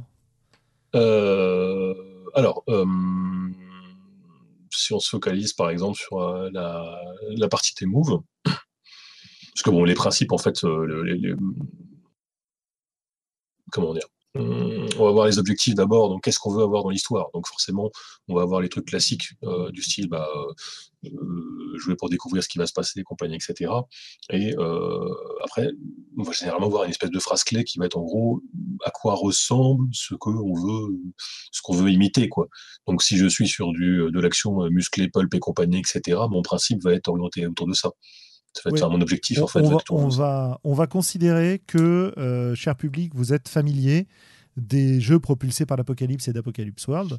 En deux mots, euh, si vous n'êtes pas familier, euh, allez voir, allez en voir au moins un. Mais en deux mots, euh, allez, on a un meneur de jeu qui s'appelle le maître de cérémonie qui est censé suivre un certain nombre de principes, qui peut agir dans le jeu en suivant des règles assez précises et notamment des actions précises qu'il peut réaliser. En face de lui, on a des joueurs qui ont un livret qui va leur décrire leur personnage. Et dans ce livret, on va avoir un certain nombre d'actions qui, euh, qui pourront accomplir euh, et un certain nombre de responsabilités aussi. Voilà, pour faire très, qui très, vont très typer large. ce personnage et le rendre, et le typer, rendre ouais. plus ou moins euh, unique. Euh, avec des actions vraiment, voilà, on va nous dire que ça va pas être euh, un chevalier, c'est pas un guerrier comme dans du Donjon et Dragon, ça va être euh, le guerrier de la mort, entre guillemets, quoi. Et euh, donc, c'est vraiment que lui qui a cette importance-là. La notion de principe, en fait, sur la fiche d'un personnage, bah, c'est déjà un hack, quelque part. Oui, c'est déjà quelque oui, chose qui apparaît dans les notions, mais qui, mais qui va effectivement, les gens se sont dit, bah, puisque le, le- le MJ a, a- le MC des, principes et des règles auxquelles il doit obéir, mais ces règles, en fait, c'est pas un cadre stupide, hein, c'est toujours cette notion de un système qui, s'il est appliqué, est censé arriver à produire un certain résultat d'histoire. C'est-à-dire qu'on vous dit qu'en gros, si vous suivez texto les règles, peut-être que vous ne ferez pas la super meilleure partie euh, de, de- toute votre vie, mais vous devrez normalement, vous devriez arriver à un résultat euh, assez euh, concluant pour émuler euh, le, bah, le, thème du jeu. Que ce soit du, pulp euh, avec des gros barbares ou, euh, des survivants de l'apocalypse mutant. Euh, donc on a d'un côté cette réflexion un petit peu donc quels sont les principes, quelles sont les règles en fait, euh, euh, les thèmes, la manière de s'adresser aux joueurs, etc. Tout ça, qu'est-ce qui va pouvoir recréer euh, une histoire telle que je la souhaite Euh, De quoi je vais avoir besoin pour ça euh, Est-ce que c'est un système dans lequel j'ai envie de m'embarrasser, par exemple, avec une grosse gestion des points de vie, des récupérations ou quoi que ce soit? Bah, Si je regarde dans euh, euh, dans le dans du Conan, en fait, bon, il se prend plein de coups, il a des contusions, il saigne et compagnie, etc. Mais par exemple, normalement, il perd pas de bras, il finit pas borgne, euh, et quand on va le retrouver, il récupère relativement vite en prenant un jambon autour du feu et en buvant euh, euh, outre de vin. Et euh, quand on va le retrouver dans l'aventure suivante, il a jamais de, marque de blessure. Quoi. Il, est, il va être couvert de cicatrices, il va avoir la peau burinée par le soleil et le vent du désert, mais globalement le personnage il est intact. Donc je sais que déjà en fait mon importance ça va pas être trop trop sur cet aspect-là. Le but du jeu, mon personnage, c'est qu'il puisse servir de punching ball à l'adversité, mais que dans le système en fait, je vais pas trop insister sur les coups critiques, les cicatrices de la mort, etc. et sur le fait d'avoir une, euh, je vais dire une, une, attrition euh, sur le long terme du personnage. Quoi. Euh, le but c'est pas qu'il soit là à, craindre en fait de foncer dans l'aventure, c'est au contraire qu'on encourage le personnage à le faire. Euh, je vais avoir, euh, je vais par exemple, je vais avoir dans des dans ces trucs d'action, je vais vouloir avoir des combats dynamiques, donc je vais vouloir avoir quelque chose qui bouge. donc il faut que dans mes règles, j'ai quelque chose qui m'incite à à, me bouger le cul et à avoir des idées pour changer de décor. Pour dire là, on sort de la salle, on passe dans l'escalier, il y a des gardes en bas, je jette un, un je balance un, euh, un gros, euh, ah mince, un gros tonneau de vin et compagnie, etc. Et je descends en bas dans la salle du bourreau où il y a des bras zéro, etc. Et, je vais euh, pour passer dans les geôles. Oui. Ouais. Et ça, est-ce que les règles de base d'Apocalypse World te le permettent? Elle ne m'y encourage pas. Je pourrais avoir des trucs qui vont me dire un de tes principes, ça va être de bouger, blablabla. Mais si j'ai envie que euh, moi, le MJ, je ne sois pas le seul à aller dans ce sens-là et essayer de créer du décor, je vais aussi essayer de créer dans mon jeu quelque chose qui va motiver euh, les joueurs, par exemple, à essayer de euh, défoncer la grille pour passer dans, dans le tunnel des égouts qui va les emmener vers la sortie. Et, pas simplement parce que c'est un cheminement en fait euh, vers l'étape suivante du scénario, mais juste parce que eux aussi vont en avoir un intérêt concret et mécanique euh, dans le jeu à le faire. Et donc c'est là que tu commences à, euh, à, hacker le jeu et à changer. Ça en fait, voilà, bah, c'est ça où je prends par exemple un bout d'un autre jeu qui va me permettre de, qui, qui, qui, qui émulait ça d'une manière satisfaisante à mon goût, et où je vais remplacer des mécaniques classiques par exemple d'Apocalypse World par ce bout-là de la même manière, euh, je vais rajouter les histoires de euh, des comptes permanents euh, qui pour pareil pour dynamiser en fait le jeu et créer, m'obliger moi à créer du contenu nouveau dans la situation sur une base régulière pour qu'on soit pas dans du jeu de tape tu me tapes etc qui normalement n'a pas lieu dans du PBTA puisque à chaque fois qu'un joueur on a dit que le MC il a des règles, hein, il a des choses à, euh, il a des choses à appliquer et donc des actions. Et le joueur aussi, lui, a des actions, mais les siennes sont conditionnées par un jet de dés. Quand un certain déclencheur, quand une certaine situation se produit dans le jeu, donc ça c'est ce qu'on va appeler les actions basiques au début et les actions qui sont spécifiques après au livret du personnage. Mmh euh, quand cette chose se produit, on jette un dé et on jette deux dés de 6 et une caractéristique et le résultat va en fait permettre de quelque part redistribuer la parole, de dire si ça va plus ou moins dans le sens de ce que euh, euh, de ce que le joueur voulait ou si au contraire c'est plutôt le MJ qui va reprendre la main et qui va pouvoir rajouter une complication ou dire que euh, les choses réussissent quand même mais avec un prix très élevé, etc., etc. Bref, de faire changer la situation. Ce qui fait que théoriquement après chaque move, on n'est plus dans la même situation que précédemment et donc bah, les joueurs sont de nouveau dans un, nouvel environnement, euh, des nouveaux enjeux, etc., euh, face auxquels réagir. Euh, et ça, c'est notre deuxième point. On a vu les principes. Il y a un, deuxième gros point, en fait, d'un hack, ça va être de dire justement quelles sont les actions basiques auxquelles je peux résumer en fait mon, mon jeu. Euh, est-ce que euh, est-ce que j'ai besoin dans un jeu Conan d'avoir euh, une règle spéciale par exemple pour des poursuites en canasson ou en caravane ou un truc de ce style-là ou à dos de, de ptérodactyle a priori, non, c'est pas ce qu'il fait, c'est pas quelque chose qu'on va retrouver souvent. On a cette notion de déplacement, de je passe dans l'espace suivant, euh, où j'arrive avec mon armée à passer à l'intérieur du fort, etc. Mais cette notion de poursuite, etc., me paraît de base pas super importante. Pas plus qu'une notion un peu de, euh, de règle de véhicule. J'ai pas besoin de définir les, points de résistance d'un cheval pour savoir, euh, c'est pas vraiment important. En général, la bestiole, elle va mourir d'une flèche. Euh, c'est pas un point sur lequel on va se focaliser dans le, dans le, jeu. Euh, pareil, pareillement, c'est pas un jeu où on va jouer euh, la, carte de l'enquête. Donc j'ai pas trop à me poser de questions sur est-ce que je vais faire un move qui va permettre de voir ah qu'est-ce qui s'est passé dans cette pièce précédemment? Ou alors ça va être pour un type bien précis de personnage qui lui pourra avoir un focus légèrement différent de la moyenne. Mon personnage de barbare de base, quand je vais passer à mon troisième pan, en fait, donc à mes, livrets euh, spécifiques. Donc on a un, toute la partie objectif, principe, move du MJ. De l'autre côté, un petit peu, qu'est-ce qui fait nos basic moves Donc qu'est-ce qui est le cœur de la fiction euh, qu'on va créer, qu'on veut voir dans le jeu. si je me retrouve sur une base très régulière avec un type d'action que je peux pas, je peux sais pas comment gérer, donc, je suis obligé d'improviser sur le moment avec un, ce qu'on va appeler un custom move, quoi, une, une action un peu improvisée, euh, bricolée sur, sur le moment.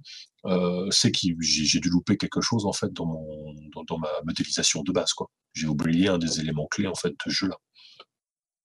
En fait, tu, tu, retailles finalement, euh, tu retailles le jeu de base en y ajoutant euh, les choses qui te, qui te passionnent, euh, enfin qui t'ont plu et qui te semblent convenir à ta modélisation venant d'autres jeux. Tu inventes quand tu ne trouves pas de, de méthode. Et, et, avec tout ça, tu vas reconstruire un, un nouveau modèle en fait. Oui, si je, si je voulais un truc un peu plus euh, euh, un peu plus euh, focus, euh, un peu plus ambiance OSR, et que la partie de l'OSR qui m'a plu, c'est le fait qu'il y a un gros échange entre les joueurs et le, MJ, pour se poser des questions sur l'environnement et faire les bonnes actions et que ça soit pas géré par un GNT, bah à ce moment-là, toute cette notion de jet de perception, je peux la retirer de, des, des, des, caractéristiques des personnages et des et des, des, actions basiques du jeu ou leur donner un autre coup. Dire simplement, tu peux poser une question. Quand tu poses une question, il y a du temps qui tourne. Parce qu'à ce moment-là, je vais peut-être être dans un jeu euh, orienté enquête. Donc, ce qui compte, c'est pas tant le, euh, c'est pas tant d'avoir une résistance et d'avoir une difficulté à trouver les preuves. C'est plutôt de euh, savoir ce qu'on va en faire, comment poser les bonnes questions, à qui est compagnie, etc. Parce que pendant ce temps-là, il y a un compteur de temps qui va tourner.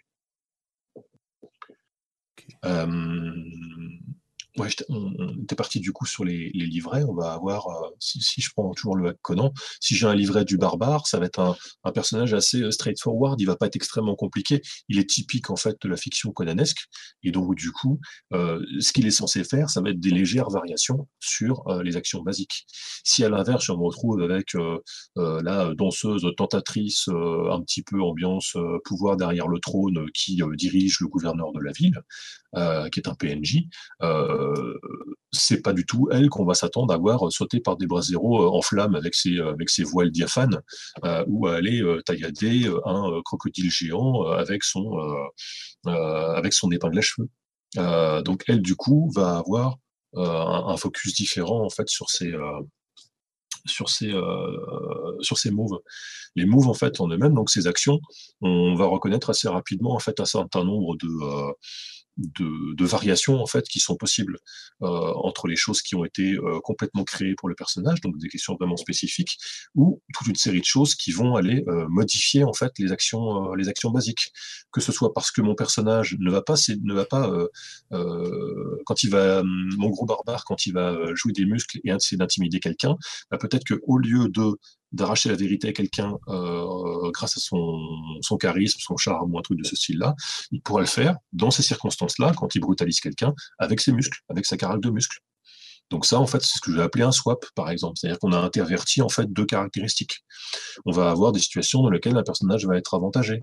On peut euh, envisager qu'un personnage ait accès à des options euh, supplémentaires par rapport à une action de base. Euh, peut-être que euh, le voleur va avoir une action qui, euh, qui va dire que si pendant une bataille, en fait, il cherche à faire des actions annexes et qu'il n'est pas axé sur le fait d'infliger des dégâts à ses ennemis, bah, pendant ce temps-là, il, peut la jouer plus défensive et, et il passe un petit peu entre tout le monde allègrement et donc va réduire en fait les dégâts que tous les adversaires lui infligent pendant ce tour-là. Mais par contre, notre barbare n'aurait pas accès à ces options-là, par exemple. Ouais, ce qui est super, euh, je t'interromps un peu parce que je pense qu'on a, on a bien compris. Voilà. Euh, et puis euh, les gens intéressés. Donc en gros, à la fin, ça, ça finit par un énorme tableau Excel avec des couleurs pour voir si tel livret se recoupe pas avec tel autre de l'équilibrage, blablabla. Bla, bla, bla, et tu t'aperçois qu'il y a 50 000 possibilités qui sont pour chaque type de, de, modification. et que donc toi-même, en fait, tu es, devant une, une infinité de possibilités et tu fais déjà un choix et toi-même, tu te dis, bah, mais en fait, j'aurais pu faire tel autre truc et j'aurais orienté mon jeu différemment, etc. etc. Et paf, tu as un nouveau hack qui te vient et que tu vas créer derrière. Voilà, c'est pour ça que maintenant, je, je, mets le numéro de l'année derrière les hacks, comme ça, il y a Monster Heart 2018, il y aura Monster Heart 2019, etc. etc. c'est plus simple pour s'y retrouver.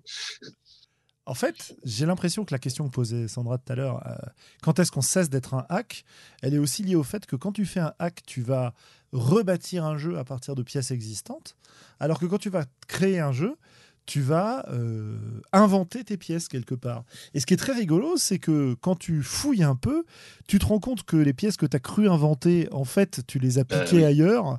Et, et quand tu euh, as l'impression de, de euh, comment dire, d'adapter des pièces, finalement, euh, dans certains cas, tu es Oui. presque à les refabriquer complètement. Quoi. Voilà, Donc la- la bah, distance que, est faible, Parce que hein. peut-être tu n'as pas compris le, t'as pas compris l'esprit du truc, ou qu'au final tu as voulu t'en détacher. Enfin, il y a plein de raisons qui font qu'en fait, mais on, mais on, tour- on tourne souvent, c'est pas qu'on tourne en rond, quoi. Mais ouais, on- exactement comme le jeu de rôle est né euh, en partie parce qu'on avait une certaine dose de culture pop accessible dans la, dans la, dans, le- dans notre société et qui faisait qu'on avait une espèce d'imaginaire commun qui nous permettait de voir à peu près ce que c'était un, un elfe, un nain et compagnie, etc., d'avoir un espèce de langage commun qui nous permettait de jouer. De la même manière, maintenant, on a assimilé assez de bouts de système à gauche, à droite, etc., pour, pour cette expérience de, de création, un petit peu, quoi, avec des, des, des, bouts qui viennent de, de, de, partout, quoi. Ce qu'on s'en rende compte ou pas. Mhm. Quand, euh, quand euh, euh, Globo parlait de Mountain Witch, euh, l'histoire des sombres secrets qui se révèlent, etc., moi, ça m'a fait penser à un autre jeu indie, Summerland, où le, traumatisme, le sombre secret du personnage se révèle au fil du jeu, quand le joueur le souhaite, euh, en, invoquant et en détaillant progressivement en fait son traumatisme passé. Donc on découvre au fur et à mesure du jeu ce truc-là. Et je me suis dit, mais c'est pas possible. Il y a un lien entre les deux jeux. Est-ce que euh, le- lequel a inspiré l'autre, etc., etc. Il y a peut-être, aucun lien. Mais le fait est qu'en fait, euh, les deux vont traiter de cette notion de sombre secret et de comment ça, comment c'est, euh, Bah, comment c'est géré. on- à partir du moment où tu te places dans... Tu as, plusieurs méthodes hein, pour faire des jeux, mais la méthode qu'on va décrire pour le hack et qui s'approche de la méthode de... que moi j'utilise pour créer des jeux, c'est finalement de se dire euh, quels sont mes objectifs, qu'est-ce que je veux proposer comme expérience, et à partir de là, tu vas construire. Euh, le qu'est-ce que je peux veux proposer comme expérience peut être je veux explorer tel ou tel univers. hein. Euh, voilà. Moi, souvent, j'ai une question à la base des, des, jeux que je commence à, créer, qui va d'ailleurs, dans certains cas, disparaître au fur et à mesure. hein. Mais voilà, on va se donner des objectifs et chercher à comment on va réussir à accomplir ces objectifs-là. Et, et du coup, euh, finalement, création, hack, euh, bah, ça reste proche. Euh, Il y a Doc Dandy qui nous dit dans le, dans le chat un gros avantage du hack, c'est que la base est assez solide la plupart du temps, et le génie, c'est d'adapter avec cohérence et élégance un système bien choisi. Euh, sinon, on fait de la merde. Voilà, euh, ça, ça me, ça me paraît très pertinent, ouais, tout à fait. La différence, c'est que le hack, au lieu de partir sur une espèce de culture que tu t'es constituée, tu identifies clairement ta base de départ. Donc ça, euh, Mhm. le- le- la différence, elle est là. Et c'est vrai que dans certains cas, c'est vachement plus facile de partir de là. Et euh, c'est euh, c'est hyper intéressant, quoi. Voilà. Mhm. Après, les jeux sortis autour du système Savage World, est-ce qu'il y en a qui sont des hacks ou pas? Parce que beaucoup de jeux modifient légèrement le système pour coller à ce qu'est le jeu. C'est compliqué. C'est peut-être. Alors, on aurait tendance à dire que c'est pas des hacks parce que le système Savage World prévoit justement que tu aies des parties que tu adaptes à l'univers dans lequel tu joues. Ça, c'est vraiment codé dans le système de base. Donc, du C'est coup, un si système tu... générique, hein, ça va, c'est comme ça qu'ils le vendent. Ouais, c'est un pulp générique, quoi. Euh, dans lequel tu. Enfin, c'est un générique pour jouer du pulp, quoi. Euh, Ouais. et, et- et voilà, il est prévu que tu aies des règles qui soient changées euh, pour euh, chaque nouveau jeu que tu crées avec. Du coup, est-ce que c'est un hack quand tu utilises une option qui existe dans le jeu de départ? J'aurais tendance à question. penser que oui, hein, mais pardon, vas-y. C'est ma question justement. Savage World est prévu pour euh, être euh, adaptable à beaucoup de choses. Donc, est-ce que des jeux qui sont créés avec des, euh, simplement des systèmes de règles prévus pour être adaptables sont des hacks ou alors ils sont euh, juste des jeux euh, or- originaux mais avec un système connu? Bah, c'est la question ouais. du, du système générique, tu vois? On peut se poser la question pour Fate, pour GURPS, pour, euh, Pour simulacre. pour Simulac, pour le, le basique RPG de Chaosium. euh, à partir du moment où le système est générique, est-ce que, est que Stormbringer est un hack de l'appel de Cthulhu ou est-ce que c'est simplement bah, c'est du, du basique RPG euh, Voilà. mais mais le, le- le- le problème, c'est qu'au départ, euh, quand tout ça, ça se met en place, c'est pas pensé comme hack. Mais selon notre, la- notre définition, euh, c'est un reskin, donc un hack, quoi. Oh, c'est même un hack euh, dans le cas de, de, Stormbringer, euh, etc. Mais je, disais, je, dis, je pense que ces jeux-là, pour Savage World notamment, les gens qui font des versions de Savage World ne vont pas les considérer comme des hacks. Ils vont pas les revendiquer comme des hacks. Mais après, tu as des cas compliqués. Qu'est-ce que tu penses, par exemple, de, du Savage World Rift qui est quand même une, un, retravail autour de l'univers de, Rift dans un système Savage World. Mais euh, voilà, déjà, il faut savoir que Rift en avait besoin parce que le système est particulièrement pourrave. Oh Et c'est rien de le dire.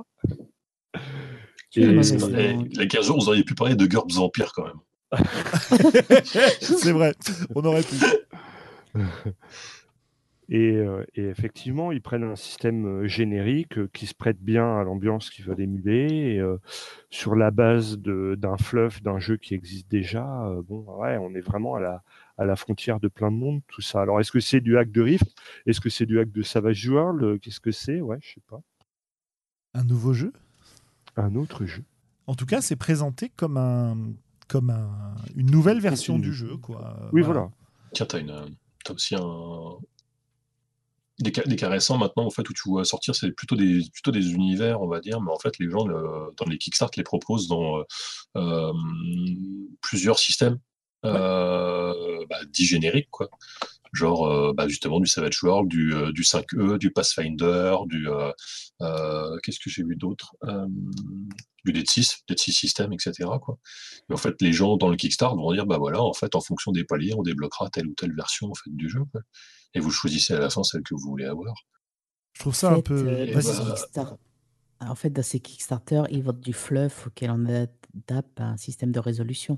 Ouais, mais, c'est bah, là, où tu peux avoir un petit espoir, justement, de voir, en espérant que tu aies des gens qui vont être euh, assez calés sur les systèmes et qui vont avoir créé quelque chose bah, d'assez, euh, d'un minimum original, quoi. Bon, en l'occurrence, moi, le dernier que j'ai pris, c'était Thalis Lanta, donc le, le jeu qui n'a pas d'elfe. Et euh, Bon, suis la version des dessins qui avait quand même quelques idées. Tu as un système où en fait ils se disent bah bon là on vous avait expliqué comment jouer avec certaines classes parce que toutes n'ont pas lieu d'exister euh, parce que c'est un monde sans magie etc. Et après en fait dans un petit recoin tu vas trouver et là euh, voilà les règles pour jouer en fait sans classe parce qu'on trouve que ça représenterait euh, mieux notre divers quoi. Et ils vont avoir dans un coin, d'un petit coin avoir fait un petit système d'évolution des personnages en brisant le système classique des classes de Donjons et Dragons. Alors ça se base sur la même chose, ça se base sur les mêmes euh, notions un peu de fit, d'avantages, euh, euh, de, de, compétences dans certains domaines, etc. Mais, mais il y avait ce petit truc dans un coin, il dit ah chouette. Ouais. Moi, ce que j'aimerais bien sur ces, ces produits-là, c'est qu'on me dise bon bah voilà, euh, vous voulez jouer euh, une version pulp du jeu euh, avec beaucoup d'action machin, et eh ben de cet univers, je veux dire, et eh ben prenez ce système-là, on vous l'a fait, on vous l'a adapté et tout. Vous voulez un truc où on s'intéresse plus aux relations entre les personnages, bah prenez plutôt celui-là. Vous aurez quand même votre dose mm. d'action, mais on va diminuer le nombre d'actions. Enfin, le, système de jeu fait que on se focalise plus sur ces relations, etc. Tu vois. Ça, ça me plairait bien d'avoir ce genre de choses. Ouais, mais c'est pas du tout ça j'ai vu. Je me demande si j'ai pas vu ça un jeu. Mais dans, un tout petit jeu. Hein. Mais où l'intérieur du jeu, il te propose 3-4 euh, versions. Euh... Ah bah t'as le t'as, le t'as le Cortex Prime ouais tout à fait mais c'est pas la même chose parce que c'est qu'un seul système du coup mais oui selon que tu prends oui euh, puis tu choisis en fait les composantes que tu vas vouloir selon ce que tu veux mm, selon que tu prends du, du, Cortex Action ou du ou du Cortex Drama enfin je me souviens plus les, les différentes versions ou les équivalents en Prime oui c'est ça c'est boîte héroïque drama et action ouais Ouais, ouais. Euh, mais tu as aussi, euh, finalement, hein, pour rendre à César euh, ce qui lui appartient, c'est un peu ce qui est proposé dans les dernières versions de Cthulhu avec la version Pulp et la version Horreur, hein, si j'ai bien, compris, qui modifie un peu les règles sur la façon de les utiliser. Quoi. Mais bon, ça reste sur le même système. Cal, toi, tu vas bientôt devoir nous quitter. Il te reste une petite euh, dizaine de minutes. Est-ce que tu as quelque chose à ajouter sur le sujet? Et puis je pense que quand tu nous euh, quittes, on va, on va enchaîner sur euh, nos coups de cœur, coups de gueule, et puis voilà. Est-ce que tu as un, truc à dire de ce point de vue-là, par exemple, coup de cœur, coup de gueule euh, euh, Non, pas du tout, comme d'hab. C'est pour ça que c'est pratique pour moi de partir Donc, très bien, Parfait. non, je cherche, je cherche ce petit jeu justement pour vérifier sur un truc où tu joues plus ou moins euh, en l'air, donc c'est-à-dire sur des, des, grands oiseaux volants et des cités volantes et tout. Et je me demande s'il n'y avait pas plusieurs systèmes à l'intérieur, s'il n'y aurait pas eu un petit. Si vous jouez plutôt avec ces règles-là, vous aurez ce résultat-là. Je me demande. je, Ouais. Je, Alors, dans, ce cas, je vais, euh, je vais te demander euh, quels conseils tu donnerais euh, aux releases qui nous écoutent et qui voudraient créer leur propre hack? Là, ça dépend de quel jeu on parle. En fait. ça, dépend de quel jeu on part, forcément. Bah, je sais pas, s'ils veulent créer un hack d'Apocalypse World, par exemple. Il n'y a que 10 minutes. il va pas y arriver. Oui, c'est ça. bah, si, on l'a vu un petit peu tout à l'heure, déjà, focus, savoir hein, qu'est-ce que, qu'est-ce que, qu'est-ce que je veux, euh, quelle est ma thématique, quelle est mon type d'histoire que je veux raconter. On parle d'un, truc focalisé. Hein, si c'est un jeu pour faire tout, bon, bah, je pense que des jeux génériques, effectivement, qui font tout et qui, qui ne font rien, on en a plein. Euh, en partant du principe qu'on a un hack. Donc on part d'un jeu qui nous plaît bien, au moins sur un élément. Euh, un élément de mécanique ou un, élément qui va nous expliquer comment est-ce qu'on se passe la parole entre joueurs à la table. ça se trouve, il n'y a pas de D, ça se trouve, il n'y a pas de MJ dans, dans le jeu que vous voulez hacker. Mais après, en fait, réfléchir vraiment à euh, qu'est-ce qui, dans le type d'histoire que vous voulez émuler ou dans le type de situation spécifique que vous voulez créer, quels sont les composants de ce truc-là. C'est comme de la gestion de projet, quoi. C'est qu'est-ce que vous voulez obtenir à la fin, quels sont les moyens pour l'obtenir, après, vous commencez à essayer de planifier, genre, je vais mettre du A, je vais mettre du B, je vais mettre du C, je vais mettre du, du rouge, et voir progressivement, en fait, au fur et à mesure, en vous reposant la question de quoi je suis parti, vers quoi je voulais aller, où j'en suis là maintenant, est-ce que ça marche? Est-ce que je suis toujours sur la bonne trajectoire, ou est-ce que j'ai déjà dévié par rapport à ce que je voulais euh, initialement? Et si j'ai dévié, est-ce qu'au final, c'est pas mieux ce que je fais maintenant que ce que je voulais faire initialement? Euh, ou est-ce que ce truc-là, je peux le mettre? Chaque fois que je fais un jeu comme ça, moi, j'ai un truc qui se retrouve à la fin du jeu et ça s'appelle mis de côté. Mais mis de côté, en fait, au lieu de le supprimer, tu as créé un move, tu as créé un, principe, tu as créé une sous-règle, un paragraphe même de texte que tu as expliqué, que tu écrit et tu trouves que c'est pas assez parlant, etc. C'est pas grave. Au lieu de le supprimer, tu coupes, enfin, tu, tu coupes, tu fous ça à la fin dans un coin et, euh, et à la fin, tu te retrouves avec une mine de trucs que tu as mis de côté euh, qui peuvent resservir dans d'autres situations, ou simplement dire voilà, à un moment donné, j'y réfléchis dans ce sens-là, j'ai réfléchi dans une sous-mécanique, euh, un, sous-principe, quelque chose de ce style-là, euh, et, qui peut être conservé. Et après, bah, euh, si on, comme on dit, si on, si, si, on est dans du hack, vraiment euh, bien regarder en fait comment fonctionne le truc de base, parce que généralement il va avoir potentiellement une notion d'équilibrage dedans. Euh, se poser la question, par exemple, s'il y a eu déjà d'autres hacks du jeu, et regarder comment chacun a traité le sujet. Est-ce qu'il y en a un qui obtient un résultat plus pauvre? Est-ce que si on prend un, le premier hack qu'il y avait eu pour faire du Cthulhu, Trémulus, non? Non. Trémulus. C'est celui-là, ouais. Trémulus, en proposait principalement en fait des, euh, euh, des, actions spécifiques dans les livrets qui allaient avoir un, un bête effet mécanique, en avoir un petit peu. Euh, autour de peut-être 30-40%. Sur, c'est pas gênant en soi d'avoir deux ou trois moves sur, euh, sur 7 ou 8, quoi, euh, qui vont jouer uniquement sur l'aspect mécanique. C'est pas, c'est pas un problème. S'il y a que ça, en fait, sur la fiche, on crée pas, s'il y a pas, s'il y a pas, si on crée pas de, si ça ne crée rien de nouveau euh, en termes de fictionnel pour rendre ce livret vraiment spécifique, est-ce que ça a un réel intérêt, quoi? est-ce que mon mécanicien a vraiment un intérêt à apparaître dans mon jeu d'enquête? Mmh. Si c'est un jeu d'enquête dans le futur, dans une station spatiale, etc. Oui. Si c'est de nos jours, et, euh, a priori, est-ce que ça va vraiment est-ce que ça va vraiment être important? Est-ce que mon personnage est vraiment emblématique de ce type de, euh, euh, du type de roman, film ou autre que je vais vouloir émuler Ouais, cibler quoi, cibler ce qu'on fait mmh, et, faire des points réguliers pour voir où on en est. Ouais, bah c'est ça, se donner des jalons quoi se dire euh, à la limite euh, se dire ah bah il faudrait qu'il y ait euh, ce chapitre là il faudrait qu'il y ait le chapitre sur la magie il faudrait qu'il y ait 50 trucs. Bah en fait c'est pas possible de tout d'avoir bien d'un coup. Donc mais déjà se focaliser sur un j'ai mes actions basiques. Est-ce que rien qu'avec ça je suis censé déjà pouvoir, en, en gribouillant des personnages sur un, sur, un, sur un petit bout de papier, avec ça et en, imaginant, en imaginant l'histoire, est-ce que je me suis mis assez de règles à moi, MC, et j'ai assez de règles pour les joueurs pour que l'aventure, elle avance, et qu'elle avance dans le sens de ce qu'on veut émuler et, après, en fait, on va rajouter des choses au fur et à mesure. Si ça, ça marche, est-ce qu'on étoffe les livrets? Euh, Il y en a qui vont se dire que c'est vachement important d'avoir une liste de noms et une liste d'apparence euh, dans le livret pour que ce soit un vrai livret. Moi, c'est vraiment pas le truc que je vais regarder en premier. Quoi. Euh, La difficulté pour moi, sou- souvent, ouais, effectivement, c'est faire le ménage. C'est-à-dire, tu as créé plein de trucs euh, parce que tu as plein d'idées que ça part dans tous les sens. Et il faut arriver à revenir sur ton cap, à revenir sur ce que tu voulais faire au départ et te dire oui, ça c'est une bonne idée, oui, ça c'est génial. Mais, euh, mais en fait, C'est- à garder pour plus tu- tard, pour un autre jeu, pour un autre truc. C'est ça. Et ben, c'est la même chose que ce que tu vas avoir quand tu vas faire du brainstorming ou quand tu vas faire une création collaborative en fait autour d'une pre- première partie. Il y a énormément de choses en fait. Ça, ça va bourgeonner effectivement dans tous les sens. Ça va partir dans tous les sens. Mais euh, faut, euh, il y a un moment donné en fait où il faut sortir le sécateur.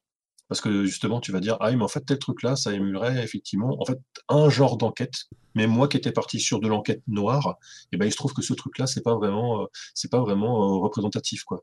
Là, je suis en train de rajouter un truc, ça serait bien dans du NCIS, mais ça n'a rien à voir avec mes privés en impair. C'est clair. J'imagine tout à fait le genre de, de choses que ça doit être. Bah, je pense qu'on va te, te remercier hein, d'être venu ce soir, de nous avoir Mhm. accompagnés pour cette, euh, Eh ben, Cette exploration.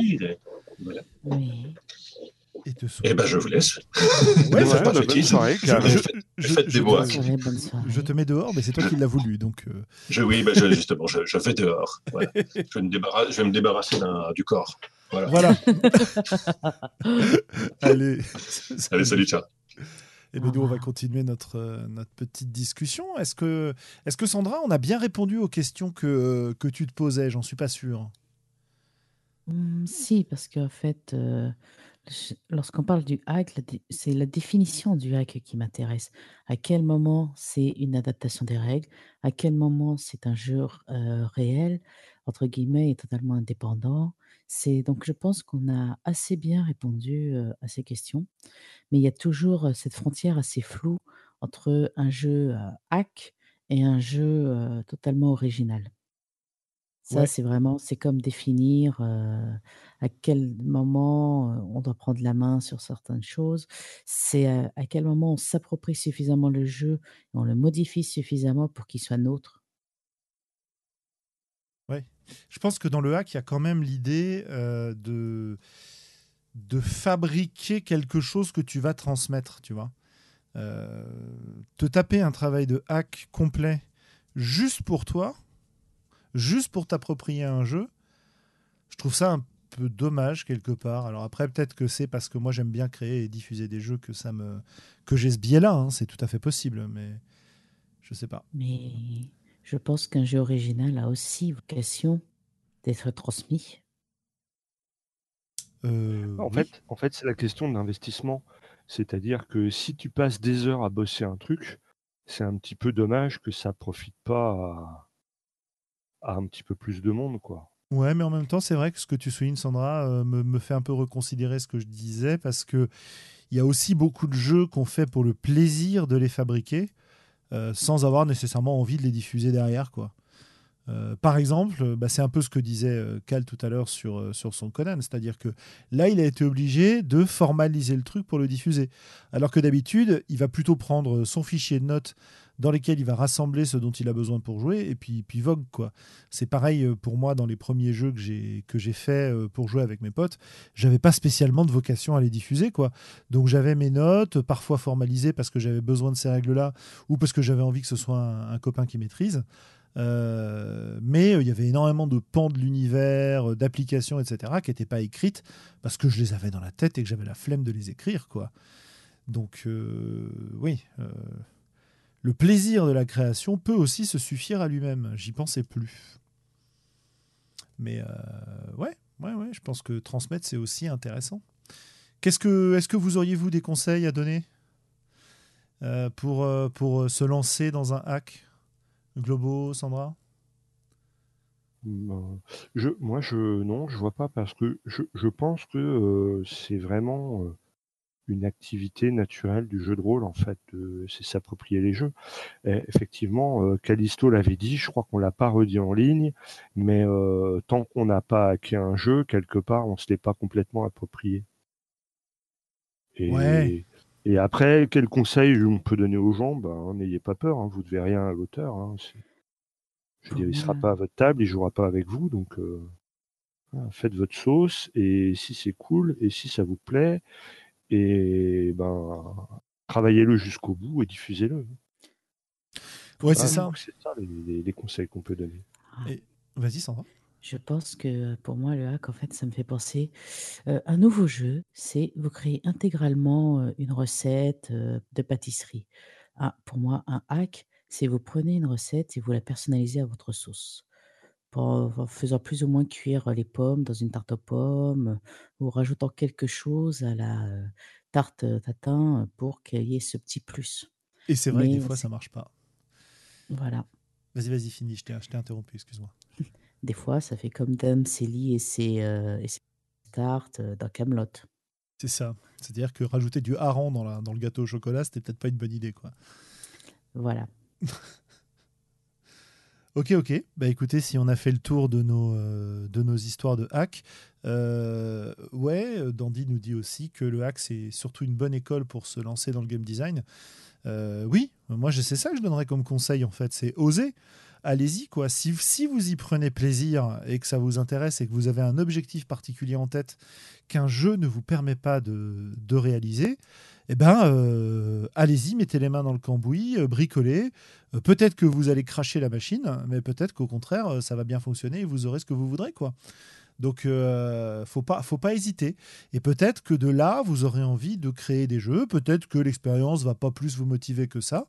Et si vous le faites et que c'est suffisamment court, bah, je vous rappelle qu'il y a un site qui s'appelle Trop Long Palu euh, qui peut euh, vous permettre de héberger ces jeux-là si euh, ils ont une, tenue, une bonne tenue euh, et, euh, et un bon format, quoi. Euh, voilà, voilà. Donc, euh, ouais, je, je pense que si on résume un petit peu, euh, le hack, c'est pour moi quelque chose qui est constitutif de l'ADN du jeu de rôle. Ça, je pense que Globo, tu le disais aussi.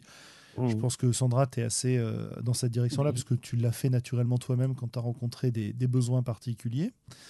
Euh, le hack, il y a plein de manières d'y arriver.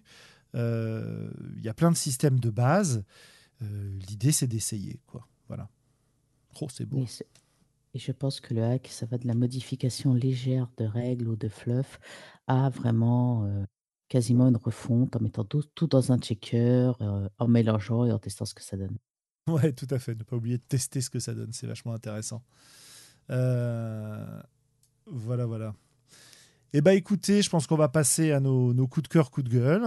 Voilà, comme Mhm. ça, ça nous permettra de boucler cet épisode qui m'a en tout cas beaucoup intéressé. Euh, merci encore aux, aux présents et aux présentes dans le chat pour, euh, pour leurs remarques. Je ne cite évidemment pas tout, mais euh, on essaye de, de suivre un peu ce qui s'y passe quand même. Euh, donc, euh, donc voilà quoi. Super. Alors, on va commencer par Globo, évidemment. hein, hein. Ah, bien sûr, j'étais en train de, de rechercher. que c'est fait à moi. Coup de gueule, comment ça Pour une fois que c'est pas toi, c'est toujours moi qui commence. Je râle. Alors, alors je, je vais commencer par. Je ne sais pas si c'est un coup de gueule. C'est probablement pas un coup de cœur, mais c'est assez improbable. Il se trouve que il y a des, des hurluberlus euh, qui ont lancé euh, une chaîne Twitch notamment qui s'appelle RPG Sports. Euh, et il y a une compétition de Donjons et Dragons Tournament où ils font du, du PVP en équipe de 4 et avec euh, 5000 dollars à la clé. Euh, le, premier, le premier round a, eu lieu, euh, il y en aura un tous les samedis euh, sur les, les quelques mois qui viennent. Et euh, alors, bah, je sais pas si c'est bien, si c'est pas bien, c'est un, petit peu mou du cul. euh, je suis vraiment à peu près convaincu que Donjons et Dragons 5 est pas spécialement adapté au PVP. euh, mais je trouve ça étonnant d'essayer de greffer dans l'e-sport euh, du, jeu de rôle compétitif. Alors, je sais pas si c'est un coup de gueule ou un coup de gueule ou cœur. C'est improbable, un peu chiant à écouter ou à regarder, mais euh, ça vaut peut-être le détour. En tout cas, je suivrai avec euh, une curiosité un peu, un peu ébahie. Tu vois. À 5000 dollars, je pense que je participe sans hésiter. Ouais. Bon, en tout cas, si tu participes, euh, je, je te prends dans ma team parce que euh, c'est clair. que joueuse, euh, voilà. Mais donc il y a des systèmes, donc il y a des, il y a des prix tirés, il y a des systèmes de ban, de sélection de persos, euh, un peu comme à League of Legends. Enfin bon, bref, c'est c'est assez ahurissant à regarder et, et, et c'est assez chiant à, à les voir jouer, surtout qu'un un espèce de MJ qui essaie de rajouter un peu de description. Euh, Alors que bon, euh, enfin, bon bref, Bah, faites-vous votre idée. 5000 Quoi. dollars. Voilà. Ceux qui avaient fait un truc sympa euh, autour de cette idée-là, là je vois que c'est euh, c'est, euh, soutenu par euh, D&D Beyond, hein, donc c'est un truc un peu officiel. Oui, oui, quoi. oui, oui, oui, oui, bien sûr. C'est Mais, pas euh, des. ouais. Mais bon, euh, pff, ouais, voilà. euh, re- euh, regardez le truc. Vous allez, enfin, si vous arrivez au bout, il faut, être super motivé comme moi, euh, parce que, enfin, bon, bref, quoi. C'est, c'est, c'est pas palpitant, quoi. Ouais, euh, ce, ce- moi ça me fait penser à ce qu'avait lancé le One Shot Podcast à un moment. Euh, je sais plus comment ils avaient appelé ça. euh, C'était pas Thunderdome, mais c'est un truc du genre où ils avaient effectivement un plateau de jeu avec des obstacles, avec des, euh, des trucs spéciaux, des pièges, des machins et tout, et euh, où ils balançaient, ils balançaient des, des équipes de deux persos, je crois, qui qui euh, s'affrontaient et donc euh, les gens venaient plus ou moins déguisés, ils faisaient des grandes envolées roleplay en même temps qu'ils faisaient leurs actions et, euh, et c'était dans un contexte diégétique de tournoi justement. C'était assez rigolo parce qu'ils rajoutaient vraiment Enter the Dungeon Dome. Voilà, merci Volsugu, The Dungeon Dome. Ouais. Voilà, c'était assez, ça c'était assez rigolo ouais cette euh, cette méthode là. donc Bon, euh, peut-être, peut-être qu'ils vont progresser, hein, là, mais le premier épisode, il est, euh, il est pas palpitant. Le meneur de jeu fait une erreur de règle à la fin qui fait gagner une équipe. Et puis, tu as tout le chat au- euh, euh, autour qui, eux, connaissent les règles de DD5, selon hurlent en disant Mais non, il aurait pas dû pouvoir, machin. Enfin, bon, ouais, c'est, bah, c'est un on- sketch, quoi. Mais je me demande bien comment ça va évoluer, ce que ça peut donner, est-ce qu'il y a un truc à creuser là-dedans, rien. Cela peut attirer de nouveaux rôlistes parce que 5000 dollars, zut quoi. Voilà, donc ça, c'était mon. Je sais pas si c'est un coup de gueule, je sais pas si c'est un coup de cœur. Ton non, c'est pas un interrogation. coup de cœur, c'est sûr. Voilà. Mhm. Et, et mon, mon petit coup de gueule du moment, alors là, c'est pareil, je ne sais pas ce que ça va donner, mais je parle d'un, d'un Kickstarter qui s'appelle Seeds of War, oui, euh, où en fait, euh, c'est, des, c'est un type qui jouait à, Birthright. à Bir- Birthright. Et Birthright, c'est un, c'est un, c'est un, un univers de Donjons et Dragons. On va jouer des seigneurs de, euh, de royaumes ou de grandes guildes euh, avec les règles de Donjons et Dragons. Il va y avoir toute une interaction politique, assez, de la gestion de royaumes, etc., assez lourde. Et donc, euh, pour gérer tout ça, il avait fait une petite application. Et puis, il s'est dit, tiens, ce serait bien que cette application, je la, partage.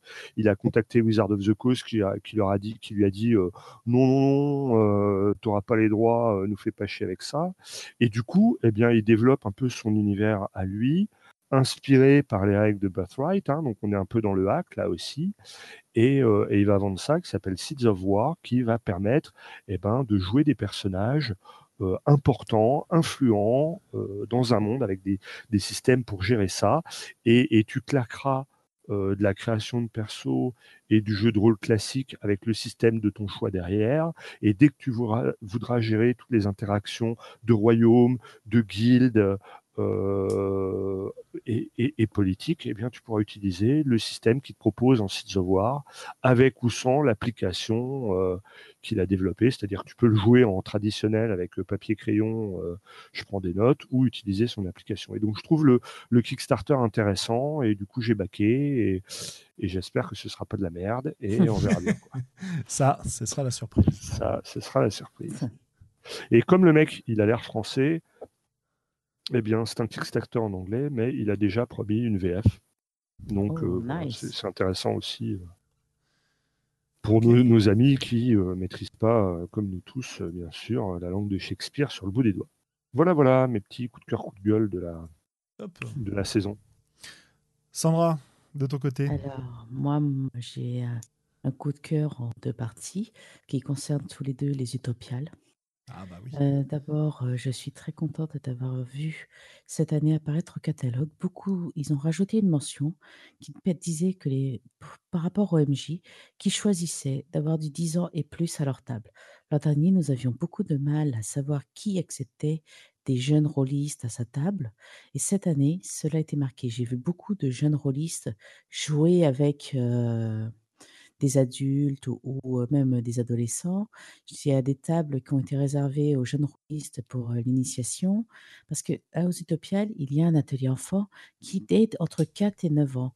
Mais après, il manquait toute une frange pour ces jeunes rôlistes qui ont 9 ans, 10 ans, qui, ou bien ces petits qui, de 8 ans qui connaissent le jeu de rôle parce qu'ils en font toutes les semaines avec leurs parents.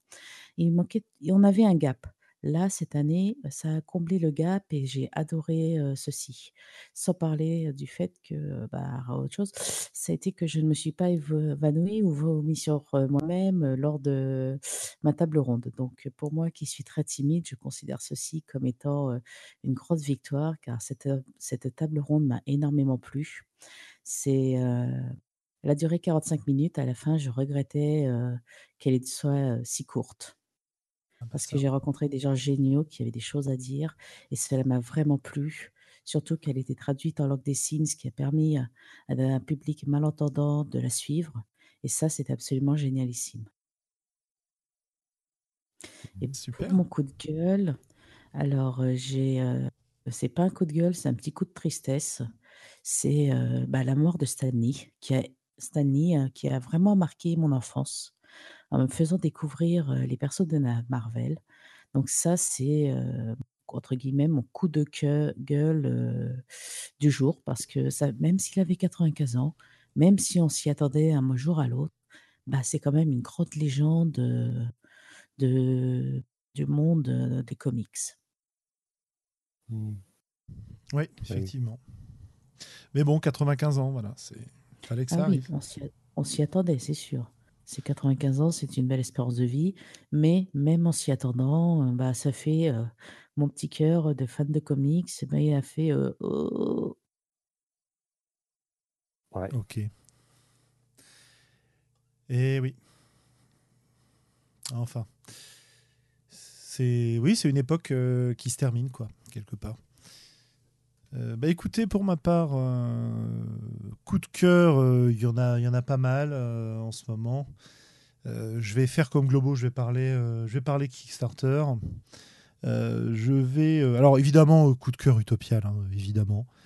super table ronde sur le jeu sans MJ, super table ronde sur jouer soigné par le jeu, super, ambiance, une nuit ludique qui euh, comment dire, inquiétait un peu tout le monde et dans laquelle on s'est retrouvé avec 300 euh, joueurs et joueuses euh, qui se sont précipités, telle une horde sauvage, vers les opportunités de jeu qui leur étaient proposées, avec un nombre de tables de jeux de rôle conséquent. à vrai dire, quand j'ai terminé ma table à, je ne sais plus quelle heure il était, 1h45 du matin, les orgas sont venus me demander si j'en relançais une parce qu'il y avait 10 rôlistes qui cherchaient une table de jeu.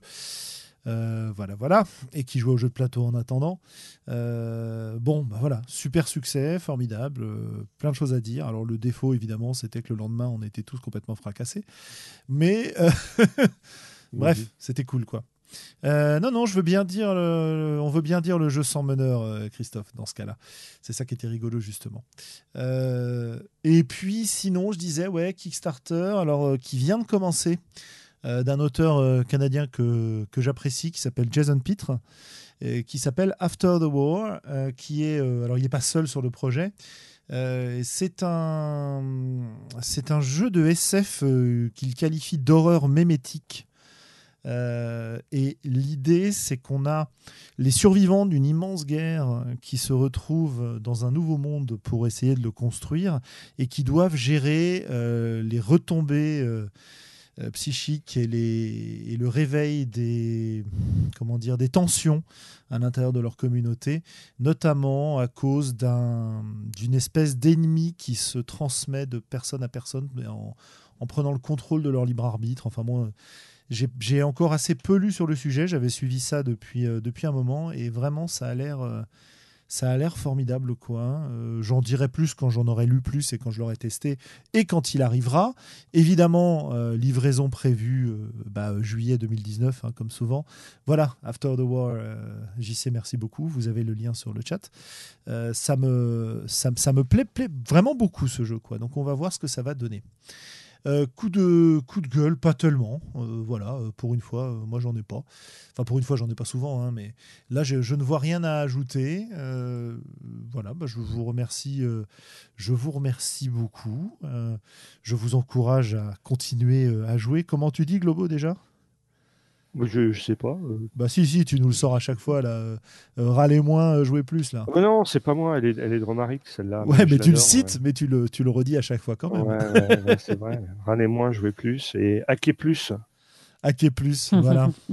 on vous remercie. On vous donne rendez-vous Ouais. dans deux semaines pour un nouveau numéro des Voix d'Altaride sur un sujet que nous ne manquerons pas de vous communiquer dès que nous le connaîtrons, c'est-à-dire probablement deux heures avant le prochain À podcast. la dernière minute. À la Voilà. dernière minute, évidemment. Comme d'habitude.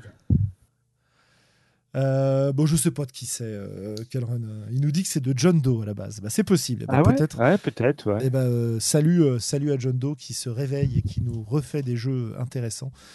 Euh, N'hésitez pas à jeter un coup d'œil à Meute, par exemple, qui est sorti il y a peu de temps, là, euh, qui est un jeu qui est assez intéressant. Bref, c'est carrément leur slogan, mais mon Dieu, mais nous sommes des incultes totaux. Mais oui, oh la vache. Bref, nous verrons. Euh, voilà, on vous salue. Et, Bye. Bye et bye. puis, ouais, virer le stagiaire, voilà, exactement. Bah, il, est, il est viré, je sais pas qui c'est, mais il est viré. Salut à tout le monde et merci. Et bah comme d'hab, euh, ceux qui veulent, euh, on passe un peu dans le général pour ceux qui peuvent et puis pour les autres, bonne nuit. Bonne nuit les